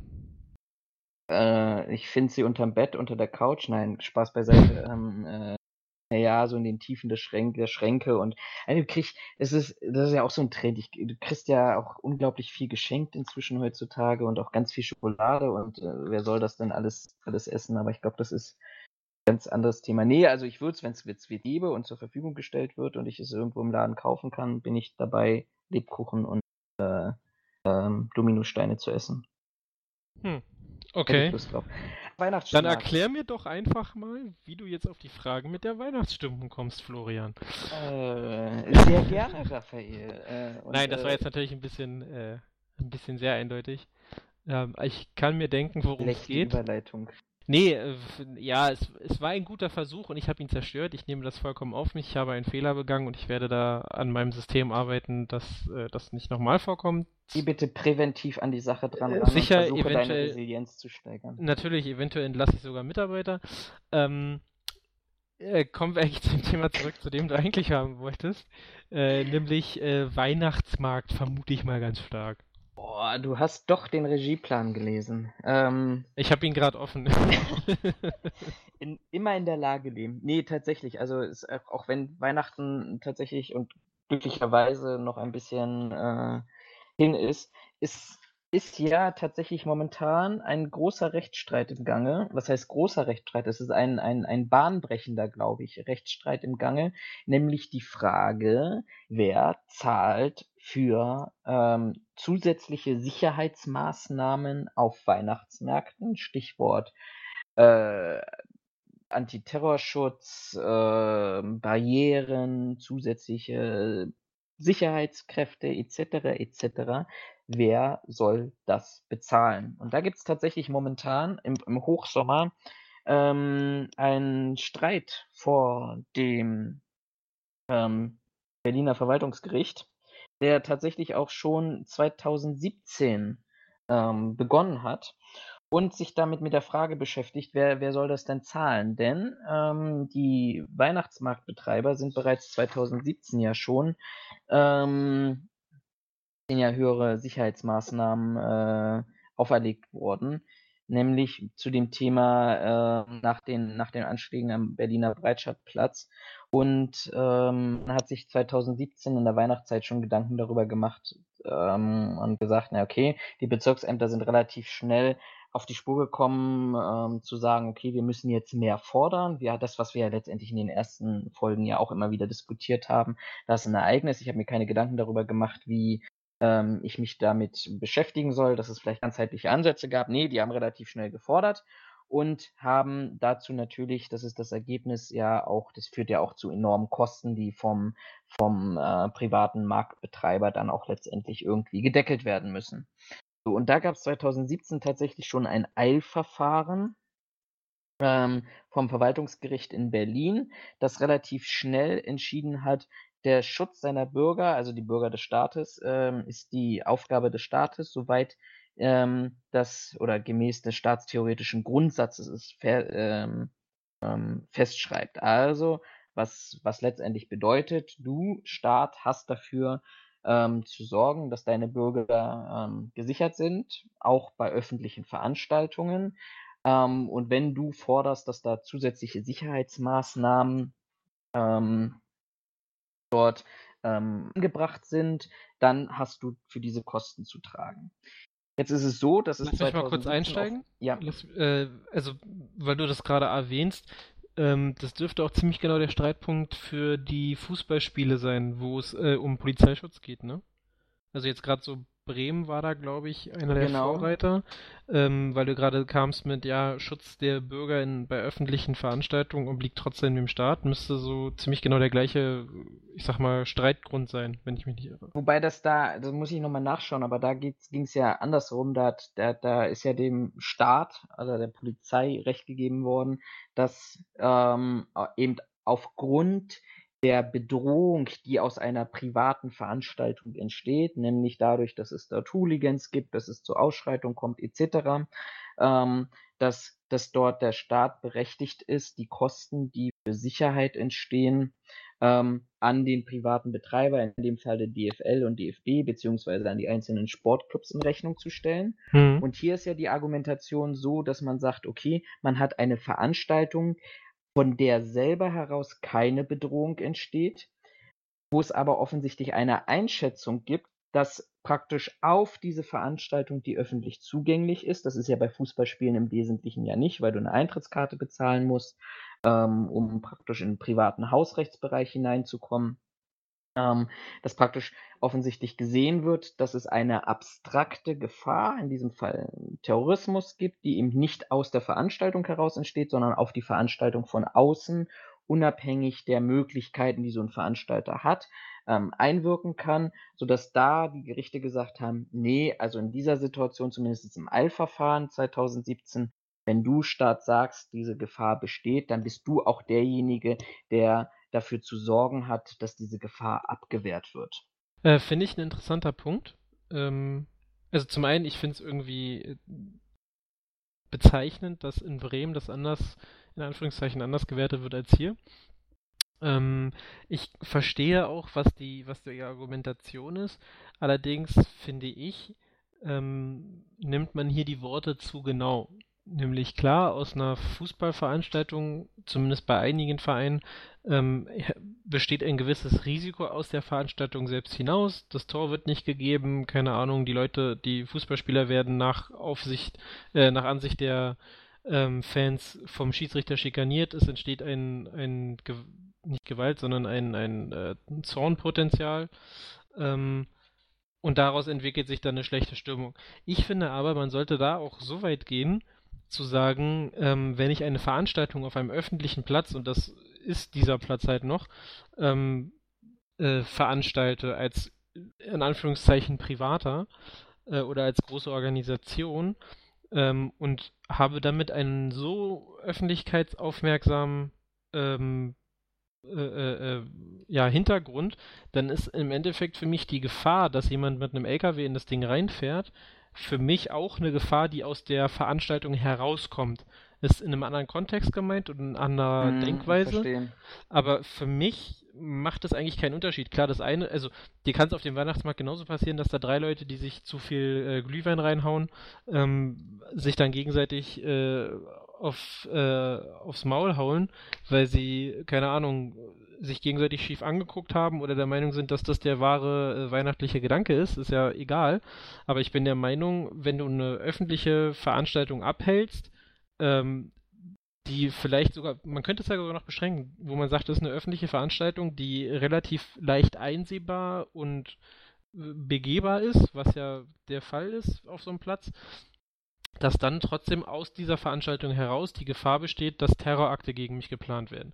Und da muss ich ehrlich zugeben, ähm, die Veranstalter nehmen Geld dafür, dass ich den, den Weihnachtsmarkt besuchen kann. Es ist im Endeffekt ein definierter Haus, äh, Hausrechtsbereich, weil der Weihnachtsmarkt, zumindest der am Charlotten, Charlottenburger Schloss, ähm, ist quasi umfriedet in Anführungszeichen, also ist quasi abgezäunt, sodass wirklich nur Leute, die bezahlt haben, draufkommen.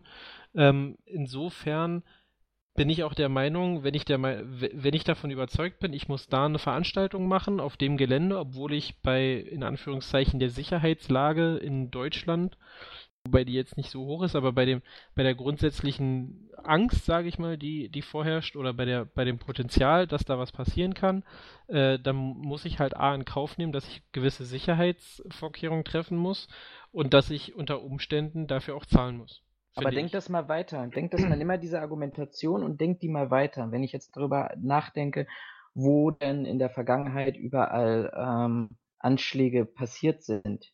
Ähm, nehmen wir Madrid und den ÖPV. Das würde ja in die Argumentation reinpassen, zu sagen, warum patrouilliert denn die Bundespolizei auf Bahnhöfen und auf Zügen selber, die ein gewisses attraktives Ziel darstellen, ähm, mhm. hat man ja in der Vergangenheit gesehen. Warum patrouilliert denn die Bundespolizei dort oder auch Landespolizei, wenn wir in, im Nahverkehr sind? Ähm, warum patrouilliert denn die Polizei denn dort? Ähm, und warum zahlst du Bahnkunde nicht für ähm, die Polizeikosten, die dadurch entstehen? Oder nimm so ein Thema, öffentliches Straßenland, wo es ähm, Angriffe mit Messer oder mit LKWs, wo es nicht explizit so, so eine Veranstaltung das Ziel war, sondern Nizza über die Strandpromenade gefahren ist. Ähm, Habe ich, hab ich, hab ich eine Erklärung sogar? Ja. Ähm, weil wenn ich im ÖPNV unterwegs bin, dann bin ich der Meinung, ähm, habe ich einen anderen, ein anderes Ziel äh, als wenn ich auf den Weihnachtsmarkt gehe. Der Weihnachtsmarkt ist ein temporär stattfindendes Ereignis, das eine gewisse Öffentlichkeitsaufmerksamkeit auf sich zieht, alleine durch, durch Werbung, durch äh, seine Besonderheit, dass es nur saisonal stattfindet und nur über einen kurzen Zeitraum. Also es ist wesentlich, in meinen Augen zumindest, ähm, nicht unbedingt wesentlich attraktiver, aber es ist viel stärker im Fokus und ÖPNV ist eine Sache, die betrifft ja nicht nur einen bestimmten Kreis, sondern betrifft ja nahezu, also zumindest in Berlin, äh, mhm. sehr, sehr viele Leute, jetzt mal von denen ausgenommen, die sagen, ich steige da nicht ein und ich fahre immer Auto. Ähm, Finde ich, ist aber nochmal eine ganz andere Sache. weil du da halt äh, mit einem ÖPNV, finde ich, tangiert die Gesellschaft wesentlich stärker als ein Weihnachtsmarkt. Äh, einfach von der Nutzbarkeit und auch von vielleicht von der von der Notwendigkeit her. Äh, wo ich dann sagen würde, alles klar, wenn die Polizei hier aktiv ist und patrouilliert, sehe ich es jetzt nicht unbedingt als notwendig an, dass ich sage, okay, auf das Ticket schlage ich drei Euro auf, damit ich den Polizisten bezahlen kann, weil das öffentliche Interesse ist nun mal, ähm, dass er, dass Leute Bahn fahren müssen, wollen, können, dürfen. Äh, und bei einem Weihnachtsmarkt muss ich ehrlich sagen, also ich bin der Meinung, die deutsche Gesellschaft kommt auch ohne Weihnachtsmärkte in ihrer üppigen Anzahl in Deutschland aus zu einer Weihnachtszeit. Aber das wäre ja genau die, dieses, das Ergebnis. Wir, wir, wir würden ja dann auf eine Zweiklassengesellschaft kommen, wo es, wo es dann letztendlich heißt, ähm, bezahl. Ich, also hast du auch eine Doppelung drin? Jetzt ist es weg. Nee. Bezahl für die Sicherheit oder, ja, mach keinen kein Weihnachtsmarkt.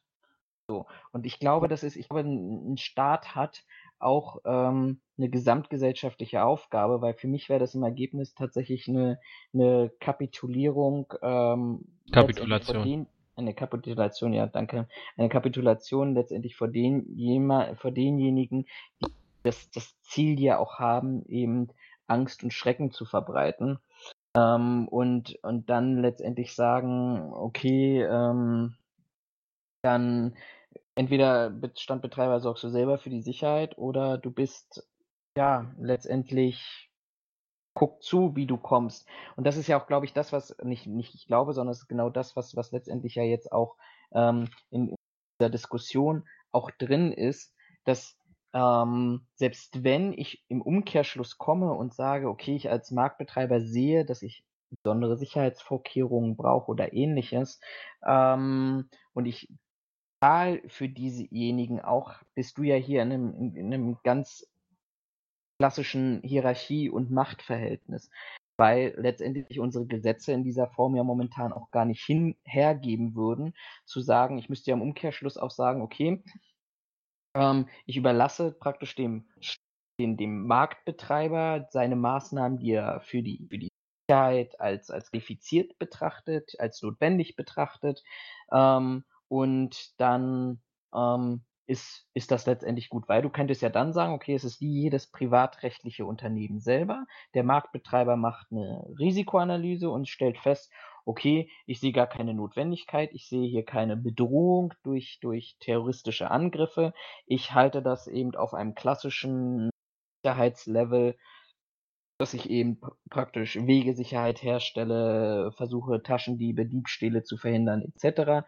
Und das reicht mir. Aber da, da kommt ja das Recht wieder ins Spiel und deshalb gibt es ja momentan auch wirklich diese, dieses, diese Streitigkeiten, um auf den Sachverhalt vielleicht nochmal zurückzukommen, dass es ja letztendlich eine Verstand Veranstaltung ist, die ja nach Veranstaltung, Veranstaltungsstättenverordnung ähm, letztendlich ja auch angemeldet werden muss.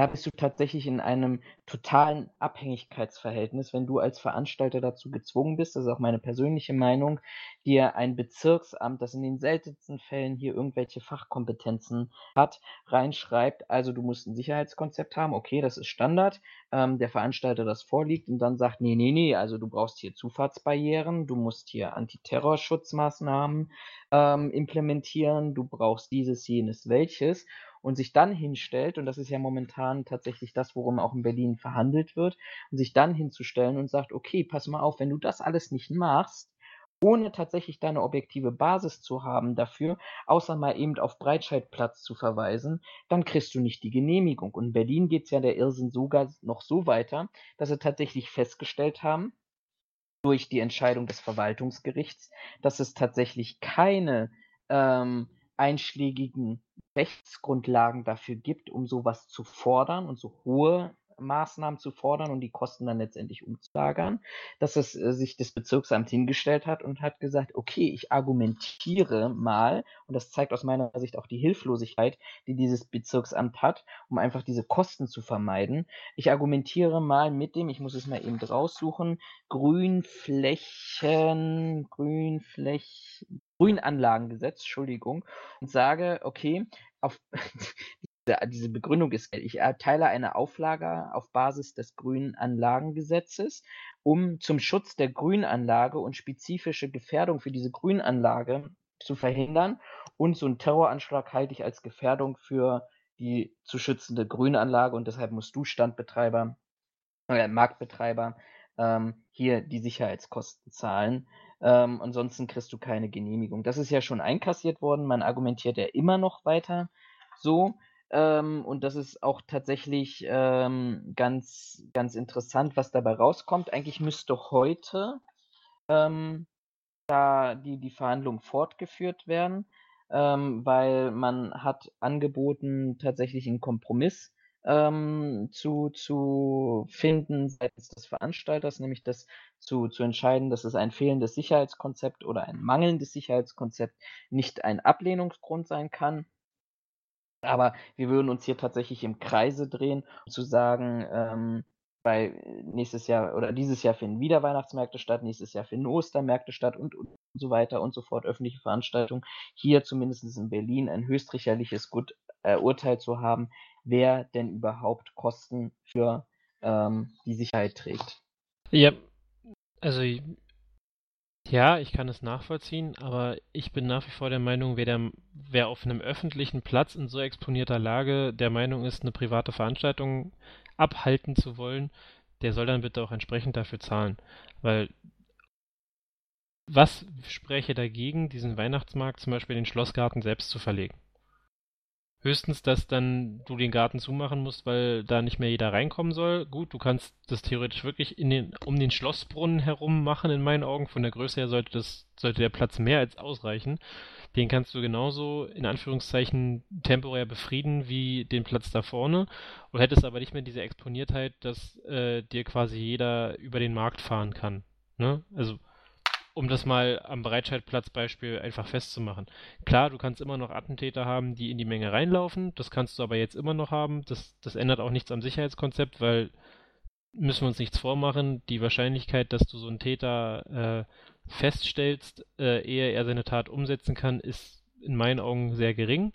Aufgrund verschiedener, wenn ich dich, verschiedener wenn ich dich da mal unterbrechen darf, das ist ja ein Punkt. Die, die, die Argumentation ist ja, im Breitscheidplatz ist ein LKW reingefahren. Jetzt Gott bewahre, jetzt lass in, in dieses Weihnachten auf dem Weihnachtsmarkt jemand sich mit einem Rucksack in die Luft sprengen und irgendwo anders kommt eine Drohne zum Absturz ähm, und, und hat Sprengstoff versehen. Dann sagt, wenn, wenn du eben so ein Urteil hast, beziehungsweise eine höchstrichterliche Entscheidung, die, die dann sagt, nee, auch du bist auf öffentlichen Grund dafür verantwortlich, diese Sicherheit, dann sagt das Bezirksamt, pass mal auf, also 15.000 Euro um Terrorsperren, also Auffahrssperren, LKW-Sperren zu, zu äh, hinzustellen. Dann musst du dafür sorgen, dass äh, es Einlasskontrollen gibt, inklusive Taschenkontrollen mit Röntgengerät und Sprengstoffspürhunden kostet dich für die Zeitraum des Weihnachtsmarkts 50.000 Euro.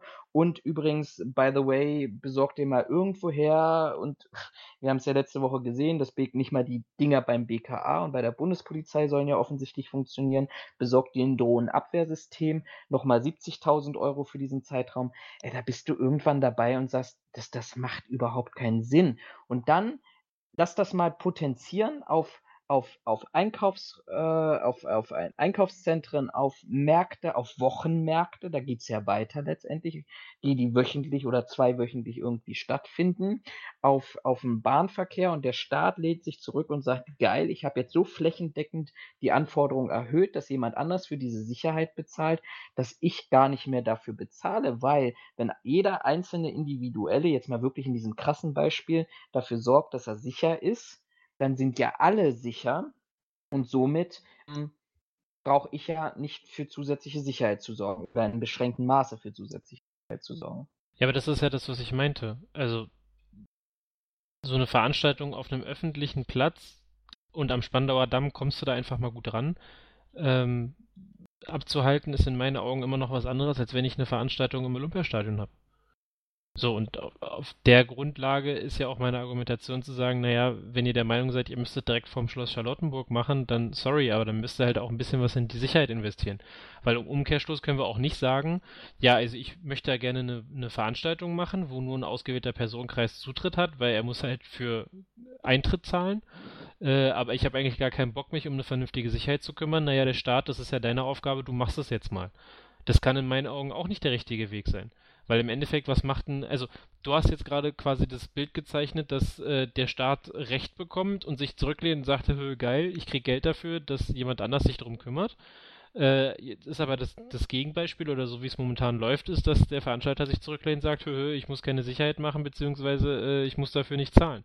Und das Ja, ist in meinen ich, Augen ich auch glaub, nicht der das richtige ist auch Weg. zu einfach. Aber wenn wir, bleiben wir mal bei diesem Breitscheidplatzbeispiel. Wenn der Anis Amri im öffentlichen Straßenland einen Lkw-Fahrer über, überfällt, ihn tötet oder schwerst verletzt, äh, den, ne, so, mehrere Straftaten in Vorbereitung des Terror, des tatsächlichen Ereignisses, also Straftat Terrorismus oder beziehungsweise die Begehung dieser Straftat, ähm, begeht, um dann praktisch aus dem öffentlichen Straßenland, wo ich glaube, da sind wir uns einig, immer noch der Staat für Sicherheit zu sorgen hat, ähm, praktisch das nutzt, um dann letztendlich in Anführungsstrichen nur auf diesen Weihnachtsmarkt reinzufahren, dann muss ich auch darüber nachdenken, wo fängt denn die Sicherheit dieses, dieses, dieses, dieses Ereignisses an? Also wo fängt die, wo fängt die Sicherheit des Weihnachtsmarktes an? Wenn ich dieses Szenario nehme, dann kann ich mich ja nicht hinstellen und sagen,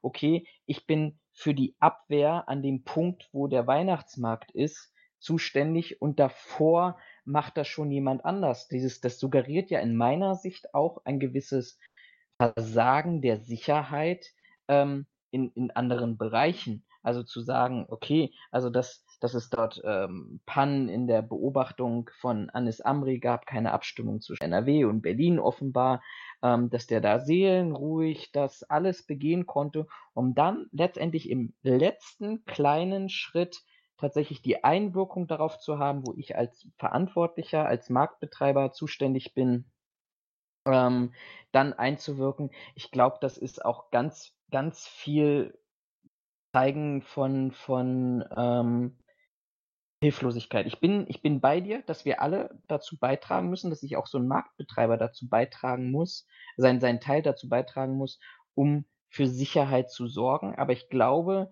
da gibt es nochmal Abwägungen und für mich ist Terrorismusabwehr, klassische Terrorismusabwehr, äh, wesentliche Aufgabe ähm, des Staates. Und ich als Marktbetreiber muss eben dafür letztendlich sorgen, zu sagen, okay, ich sorge dafür, das, was das Beispiel, was du vorhin hattest, dass, ähm, dass keine äh, Gefahr durch den Alkoholausschank passiert, dass sich meine Besucher sicher fühlen in einem auch durch private Sicherheitskräfte und private Betreiber ähm, angemessenem Rahmen sich sicher fühlen. Also das, was wir von jeder Veranstaltung kennen, dass Störer früh erkannt werden, Störer früh vom Veranstaltungsgelände begleitet werden, Störungen unterbunden werden.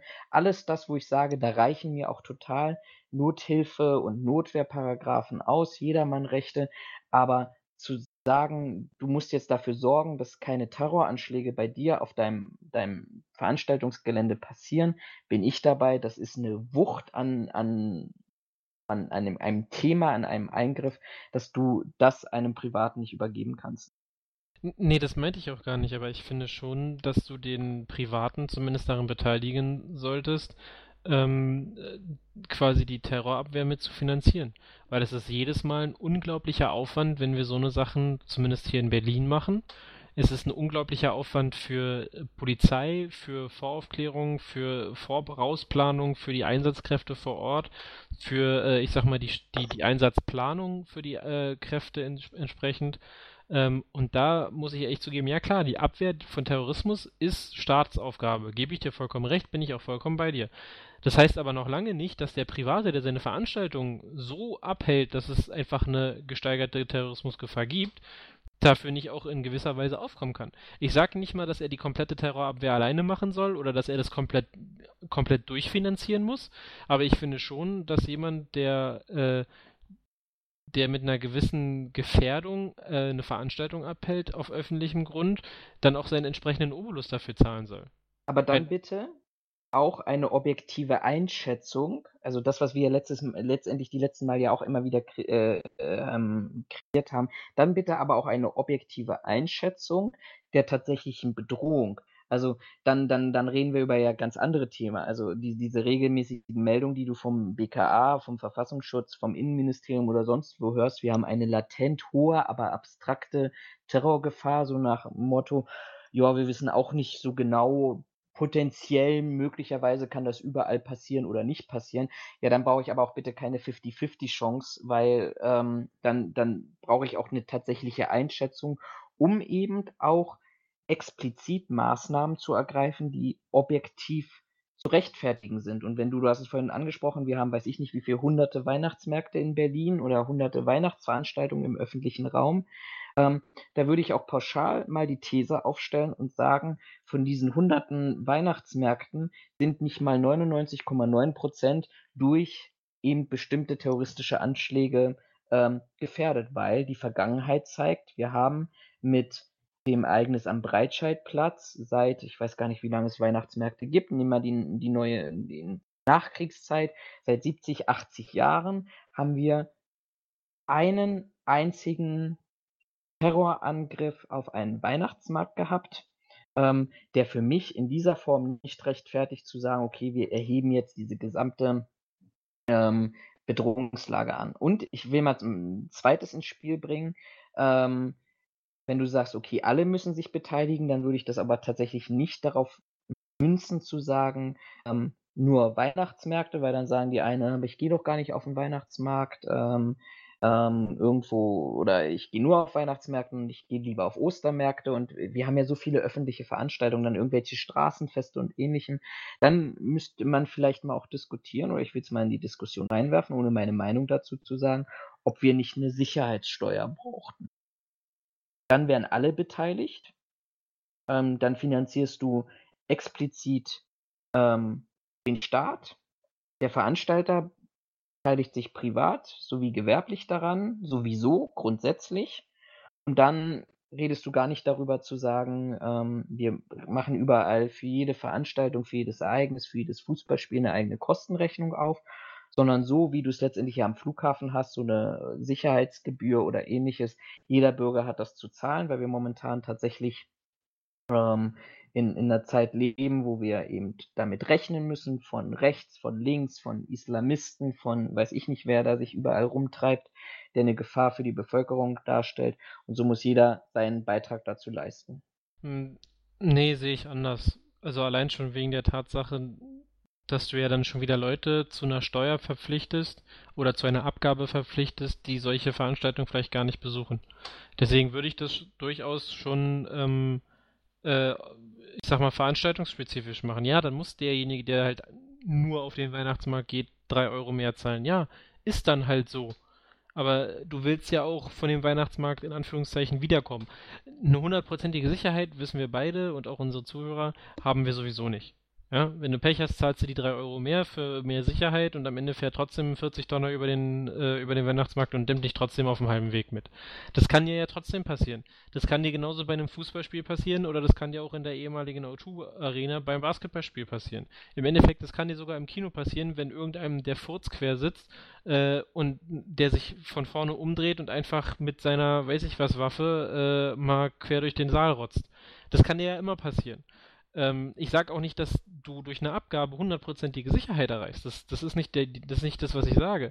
Ich bin nur der Meinung, wenn jemand äh, der vollen Überzeugung ist, er will eine Veranstaltung irgendwo abhalten, wo das Potenzial einfach größer ist, dass du, ähm, dass du äh, äh, äh ich sag mal, angegriffen wirst, um das mal so zu formulieren, dann sollte er sich auch in irgendeiner Form an der Sicherheit beteiligen. Und da kann die Diskussion dann nicht darum gehen, naja, ich stelle ja hier einen Zaun auf und ich habe ja auch einen Sicherheitsdienst, also was soll ich denn noch alles bezahlen? Ja, aber das ist halt nicht mehr, äh, ich sag mal, nicht mehr Standtechnik. In der Zeit leben wir nicht, sondern wir müssen, auch wenn es in Deutschland immer noch eine sehr geringe Gefahr ist in meinen Augen, äh, wir müssen halt trotzdem davon ausgehen, dass es irgendeinen Kloppi gibt, der der Meinung ist, ach geil, da ist jetzt ein Weihnachtsmarkt oder weiß ich nicht, ein Fußballspiel, da wandern Leute ab, wie auch immer, ne, da kachel ich doch mal mit meinem Transporter rein. Und ich bin der Meinung, dann muss ein Verein und dann muss auch ein Besucher und dann muss auch ein Veranstalter sich hinstellen und sagen, alles klar, das, äh, das, das Sicherheits- oder das, Schutz, das Schutzniveau ist gestiegen. Ähm, die Polizei kann das nicht, sicherlich stellen, aber wir müssen hier irgendwie mal alle gesellschaftlich zusammenarbeiten, sagen, alles klar, äh, dafür, dass ihr mehr Leute einsetzt, dafür zahle ich dann aber halt auch was. So, also so sehe ich das. Deswegen bin ich auch der Meinung, dass ein Verein Werder Bremen, von mir aus auch ein Bayern München und ein Hertha BSC und wie sie alle heißen, bin ich auch da vollkommen dafür, die sollen für die Polizeieinsätze zahlen. Dafür, dass da Leute extra Dienst schieben äh, und sich dann mit irgendwelchen, vielleicht sogar betrunkenen äh, Fußballfans kloppen müssen, da wären wir wieder bei einfachen und komplexen Menschen, äh, da, ja, na ist ja, also sorry, ich bin kein großer Fußballfan, aber von dem, was ich in meiner Zeit äh, beim Sicherheitsdienst teilweise da mitgenommen habe, du schlägst dich nicht mit demjenigen, der studiert hat und sagt so, entschuldigen Sie, guter Herr, Sie sitzen aber auf meinem Platz. Sondern es sind im Endeffekt die Leute, die schon vorgeglüht ankommen, die sich dann nochmal richtig die Packung geben während des Spiels äh, geben und dann äh, quasi versuchen nach Hause zu torkeln und wenn da jemand in einem schwarzen Anzug steht oder in einer blauen Uniform oder mit einer orangefarbenen Weste, äh, dann vielleicht noch auf die Idee kommen, ach, der sieht aber doof aus, den pöbel ich mal an oder ach, die ist aber schnucki, vielleicht kann ich der noch an den Arsch greifen. Um jetzt mal so das komplette das komplette Bild einmal abzu, äh, äh abzufrühstücken. Und da bin ich aber auch der Meinung, ja, wenn ihr aber solche Fans habt, und ihr auch sowas toleriert und von euch aus nicht sagt, so, ey, das wollen wir aber nicht, ja, dann muss ein Fußballverein halt auch dafür zahlen, dass es eine Polizei gibt, die sich hinstellt und sagt, alles klar, wir nehmen den Typen mit. Ich meine, von mir aus weißt du, was ich schön finde? Von mir aus sollen sie es ja provisionsbasiert äh, machen. Für jeden, den die Polizei eincasht, kriegen sie 5 Euro oder sowas. Äh, Finanzierungsmöglichkeiten. Finanzierungsmöglichkeiten gibt es da ja viele. Gut, bei 74.000 Menschen im Stadion, wenn die Polizei alle wegcasht, wird es irgendwann teuer und auch ziemlich schwierig. Keine Frage. Ähm, aber sich da auf den Standpunkt zu stellen, von wegen, ja, aber Terrorabwehr ist Staats, äh, äh, Staatssache und wir machen hier, worauf wir Bock haben, aber zahlen dafür nicht, finde ich an einer Stelle ziemlich unfair, auf der anderen Seite aber auch ziemlich unsozial einfach. So, wenn wir uns erzählen, dass wir. Ja, na, wenn wir uns hier irgendwie einen Sozialstaat schimpfen wollen und eigentlich eine Gesellschaft sein wollen, die füreinander einsteht und der Polizist ist eigentlich auch nur der Bürger in Uniform, ja, sorry, aber dann müssen wir ihn auch behandeln wie den Bürger in Uniform und müssen halt auch sagen, alles klar, ist ein Bürger, der muss genauso geschützt werden und eventuell muss der halt auch bezahlt werden. So. Und ich finde, das ist halt so, das wird halt außer Acht gelassen. Ja, ich will das für das Sicherheitskonzept nicht bezahlen, weil äh, Terror ist nicht mein Problem. Doch, ist es. Weil du machst die Veranstaltung. Wenn die Veranstaltung nicht wäre, hättest du auch nicht ein potenzielles Terrorismusproblem. Sondern das würde auf dem, seien wir mal ehrlich, wenn auf dem Vorplatz zum Charlo äh, Schloss Charlottenburg kein Weihnachtsmarkt stattfindet, dann ist die potenzielle Gefahr, dass da einer mit dem LKW drüber fährt in der Weihnachtszeit, relativ gering. Ja, aber also würden wir alle nicht leben, dann hätten wir auch kein, kein Sterberisiko. Also, ja, aber das, das, das finde ich jetzt aber überspitzt. Also du hast einfach auf, ich, du hast recht, auf einem Breitscheidplatz auch nicht in der, äh, nicht in der Saison oder auf dem Alexanderplatz nicht in der Weihnachtssaison, klar, da hast du auch immer ein Risiko, dass deiner rauffährt, weil du einfach ein gewisses Potenzial hast. Aber gerade wenn du halt noch extra Veranstaltungen, also richtige, ich sag mal, Menschenmagneten aufbaust, zu sagen, naja, das ist aber eigentlich gar nicht mein Bier, ich zahle dafür auch nicht, sorry, aber das finde ich ist nicht die richtige Einstellung und auch die, der falsche Weg. So, weißt du, was ich schön finde? Das, was ich schön finde, man könnte uns ja vorwerfen, ähm, dass wir uns viel, viel, viel zu oft zu einig sind und uns absprechen. Ähm, dass wir tatsächlich mal ein Thema gefunden haben, wo wir unterschiedlicher Meinung sind. Ähm, und nein, also ich, ich, ich finde das ja echt gut, weil nur so kriegst du ja auch eine Diskussion hin. Ich meine, ich, ich, ich gebe dir ja recht, dass deine, deine, deine Ideen, die du da einbringst, dass die berechtigt sind und die auch tatsächlich ähm, ähm, auch, auch wirklich Sinn machen. Das musst du ja wirklich auch dazu sagen. Ähm, die Frage ist halt nur, und da, da, da sind wir uns ja an diesem Punkt uneinig, ich bin einfach auch der Meinung zu sagen, der Staat hat auch eine be bestimmte Verpflichtung, dass die Bürger auf sie Bock haben. Und wenn jemand Bock hat, nackt über einen Alexanderplatz zu rennen oder einen Weihnachtsmarkt zu machen oder einen Ostermarkt zu machen oder eine Demonstration zu machen, sei es bürgerlich, sei es rechts, sei es links, dann hat diese Demokratie auch die Verpflichtung, ähm, dafür zu sorgen, dass die größten Vollidioten ihre Parolen rausspielen schreien können. Und da würde ja auch keiner auf die Idee kommen, wenn die Nazis durch, durch, durch Chemnitz laufen, äh, den Linken, der SPD, den wer auch immer sich dort alles einfindet, um, um, um die zu stoppen, ähm, zu sagen, ja, Moment mal, also entweder den Rechten die Polizeikosten in, in, in Rechnung zu stellen, weil Ja, also wärt ihr jetzt nicht demonstriert, äh, dann oder hättet ihr hier nicht demonstriert, dann hätten wir auch keinen Polizeieinsatz oder den Linken als Verursacherprinzip oder den, die, die gegen Rechte aktivieren. Das ist ja ein, ein löbliches ähm, Ziel zu haben, ähm, zu sagen, ähm, okay, also wir hätten nur die Hälfte an Polizeikräften gebraucht, weil für die fünf Hanseln, die hier durch Chemnitz marschieren, ähm, hätte auch der Dienstgruppenleiter mit zwei Streifenbeamten gereicht. Also ja, aber das aber ist das ist doch, die Frage, wo fängt es an und wo aber da hört's auf? funktioniert, da funktioniert doch mein, mein Lösungsansatz auch schon wieder. Wenn eine rechte, äh, eine rechte Gruppierung der Meinung ist, sie muss eine Veranstaltung machen und dann gibt es eine linke äh, Gruppierung, die der Meinung ist, sie muss dagegen wirken, dann guckt sich die Polizei das an, sagt, naja, wenn da Linke auf Rechte treffen, ist das eigentlich grundsätzlich immer ziemlich blöde, weil das immer zu Stress führt. Das heißt, äh, die Rechten müssen Obolus bezahlen und die Linken auch, weil sie die Gegendemonstration machen, das ja auch anmelden müssen. Vielleicht haben wir ja dann das Glück, dass es in Dresden bald keine Demonstration mehr gibt. Es ist ihnen ja nicht verboten Ja, zu demonstrieren. aber hängen wir Sie jetzt haben an ja- Grundrechten, hängen wir jetzt an Grundrechten Wieso? Preisschild dran? Wieso? Also- du hast ja. Nein, nein, nein, nein, nein, nein, nein, nein. Moment, das musst du anders betrachten. Du hast nach wie vor dein Grundrecht auf Versammlung, du hast nach wie vor dein Grundrecht auf Demonstration, ist ja auch alles gut. Aber wenn gewisse Spannungen da äh, durchaus nachvollziehbar und vielleicht auch ähm, möglich beziehungsweise sehr potenziell sind, warum soll ich die denn dann nicht bezahlen lassen? Das ist ja ein anderer. Weil das Also, zum Ziel führt, dass dann jemand tatsächlich sagt, also ich meine, du, du kannst es jetzt auch mal umgekehrt machen. Du, du bist eine kleine Gruppierung, die rausgeht und sagt, hey, ich bin gegen die AfD, ich bin gegen Nazis und sich dorthin stellt und dann die Polizei eben einschätzt und sagt, ja, Moment mal, also wenn ihr drei Hanseln hier steht, ähm, ihr seid zwar wenige, aber geht mal davon aus, dass es hier Angriffe auf euch gibt, weil ihr müsst ja nicht unbedingt auf dem Dresdner Domplatz stehen, sondern ähm, ihr hättet das ja auch in Klein-Kleckersdorf machen können. Ah, ich weiß nicht, dann bist du auch ganz schnell an diesem Punkt zu sagen, okay, ähm, äh, kann ich mir das überhaupt noch leisten? Weil, weil dann kann es ja praktisch für alles eingeschätzt werden. Ich finde es schwierig, aber, haha, wir haben ja unsere Zuhörer. Schreibt eure Meinung dazu in die Kommentare, beziehungsweise stellt eure Meinung dar. Was, was denkt ihr? Wo gibt es da Abgrenzungen und Möglichkeiten, ähm, Sicherheit bezahlbar zu machen, beziehungsweise auch ähm, Sicherheit letztendlich allen zur Verfügung zu stellen, ohne dass letztendlich jemand darauf verzichten muss, beziehungsweise ähm, dass die Kosten, die daraus entstehen, auch für ähm, jedermann tragbar sind, beziehungsweise auch sich gegenfinanzieren. Was sagt denn die Zeit, wenn wir sagen, wir wollen bei unter zwei Stunden bleiben? äh, wir sind jetzt bei einer Minute über anderthalb Stunden.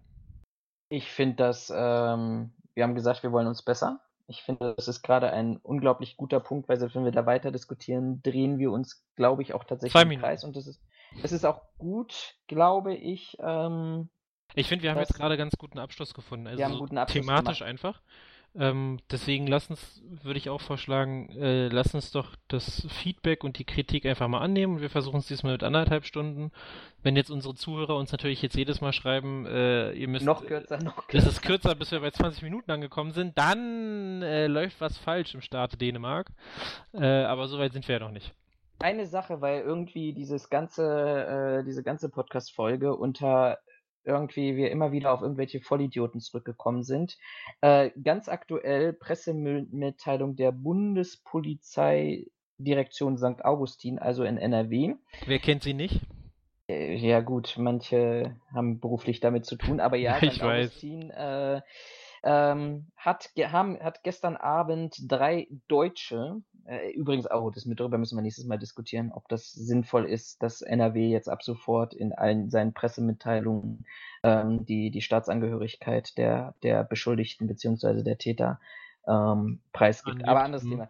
Hat drei Deutsche ähm, am Düsseldorfer Hauptbahnhof äh, festgenommen, die sich dort als äh, Security-Mitarbeiter oder Sicherheitsdienstmitarbeiter ausgegeben haben. Wir hatten ja das Thema ja schon, glaube ich, in der letzten oder vorletzten Mhm. Folge, wo es darum ging, ähm, wie kann ich das verhindern. Hier ist es tatsächlich nochmal ein bisschen krasser gewesen. Die hatten Tierabwehrspray dabei, Handschellen, Softwarewaffen sowie Security-Westen und haben dort tatsächlich Fahrgäste und Bahnreisende ähm, beschimpft, beleidigt, Platzverweise ausgesprochen. ähm, hatten sogar Funkgerät, also offensichtlich äußerst professionell, zumindest was der äußere Schein anging. Ähm, ja, die sind gestern Abend festgenommen worden und ähm, Ermittlungsverfahren eingeleitet. Also das, das, erinnert mich doch stark an eine Person aus Berlin, die weiblich war und mit dem Vornamen K hieß. Nee, Moment, das war was anderes. Na, na, genau, aber von der hat man aber auch nichts mehr gehört. Aber die wollte ja wieder auf Streife gehen. Ja, vielleicht treffen wir sie irgendwann. Gut. Ich finde, wir sollten noch ein, ich habe äh, noch einen, einen, Sendungstitel sollten wir dieser Sendung geben und ich würde vorschlagen, O du Fröhliche, einmal äh, als satirisch gemeint zu dem ersten Thema, den wir heute, das wir heute besprochen haben, den Halberstädter Vorfeld dort, ähm, so, ja, leicht ironischen Touch. Äh, O du Fröhliche, es gab schon wieder einen Fall und letztendlich zu Weihnachten, welches Lied passt da nicht besser? äh, ja, im Ende, ich betone nochmal, Ende August reden wir schon über Weihnachten. Ähm, Richtig, im August stimme, reden wir schon über Ostern. Genau, ich stimme dir aber zu, äh, von daher können wir das gerne so machen. Ähm, sofern du jetzt nichts weiter hast, würde ich hier das, das, äh, das Lot, Schluss, tschüss. Das Lot übernehmen, genau. Äh, würde allen Personen, Schöne die uns zugehört haben, äh, noch einen schönen Abend, schönen Tag, schönen guten Morgen oder was auch immer wünschen. Ähm, vielen Dank fürs Zuhören. Wenn ihr irgendwelche Kommentare, Kritik, Feedback, was auch immer habt oder auch in die Diskussion mit einsteigen wollt, schreibt uns das gerne, schreibt das gerne auch äh, öffentlich. Dann äh, werden wir das nächstes Mal wieder quasi mit aufnehmen und auch nochmal mit, mit einbringen. Äh, ich von meiner Seite sage auf jeden Fall schon mal auf Wiedersehen und Tschüss. Und äh, Florian, du hast das letzte Wort. Nur ein Wort habe ich, jetzt bin ich schon Nur eins. drüber. Nur eins. Ähm, du ziehst hier künstlich in die Länge. Macht's uns, bleibt uns treu. Wir hören uns in zwei Wochen wieder und ähm, von daher schönen Abend, schöne Woche, schöne Weihnachten, frohe Ostern, wann immer uns ihr hört. Macht's gut und ciao, bis zum nächsten Mal. Tschüss.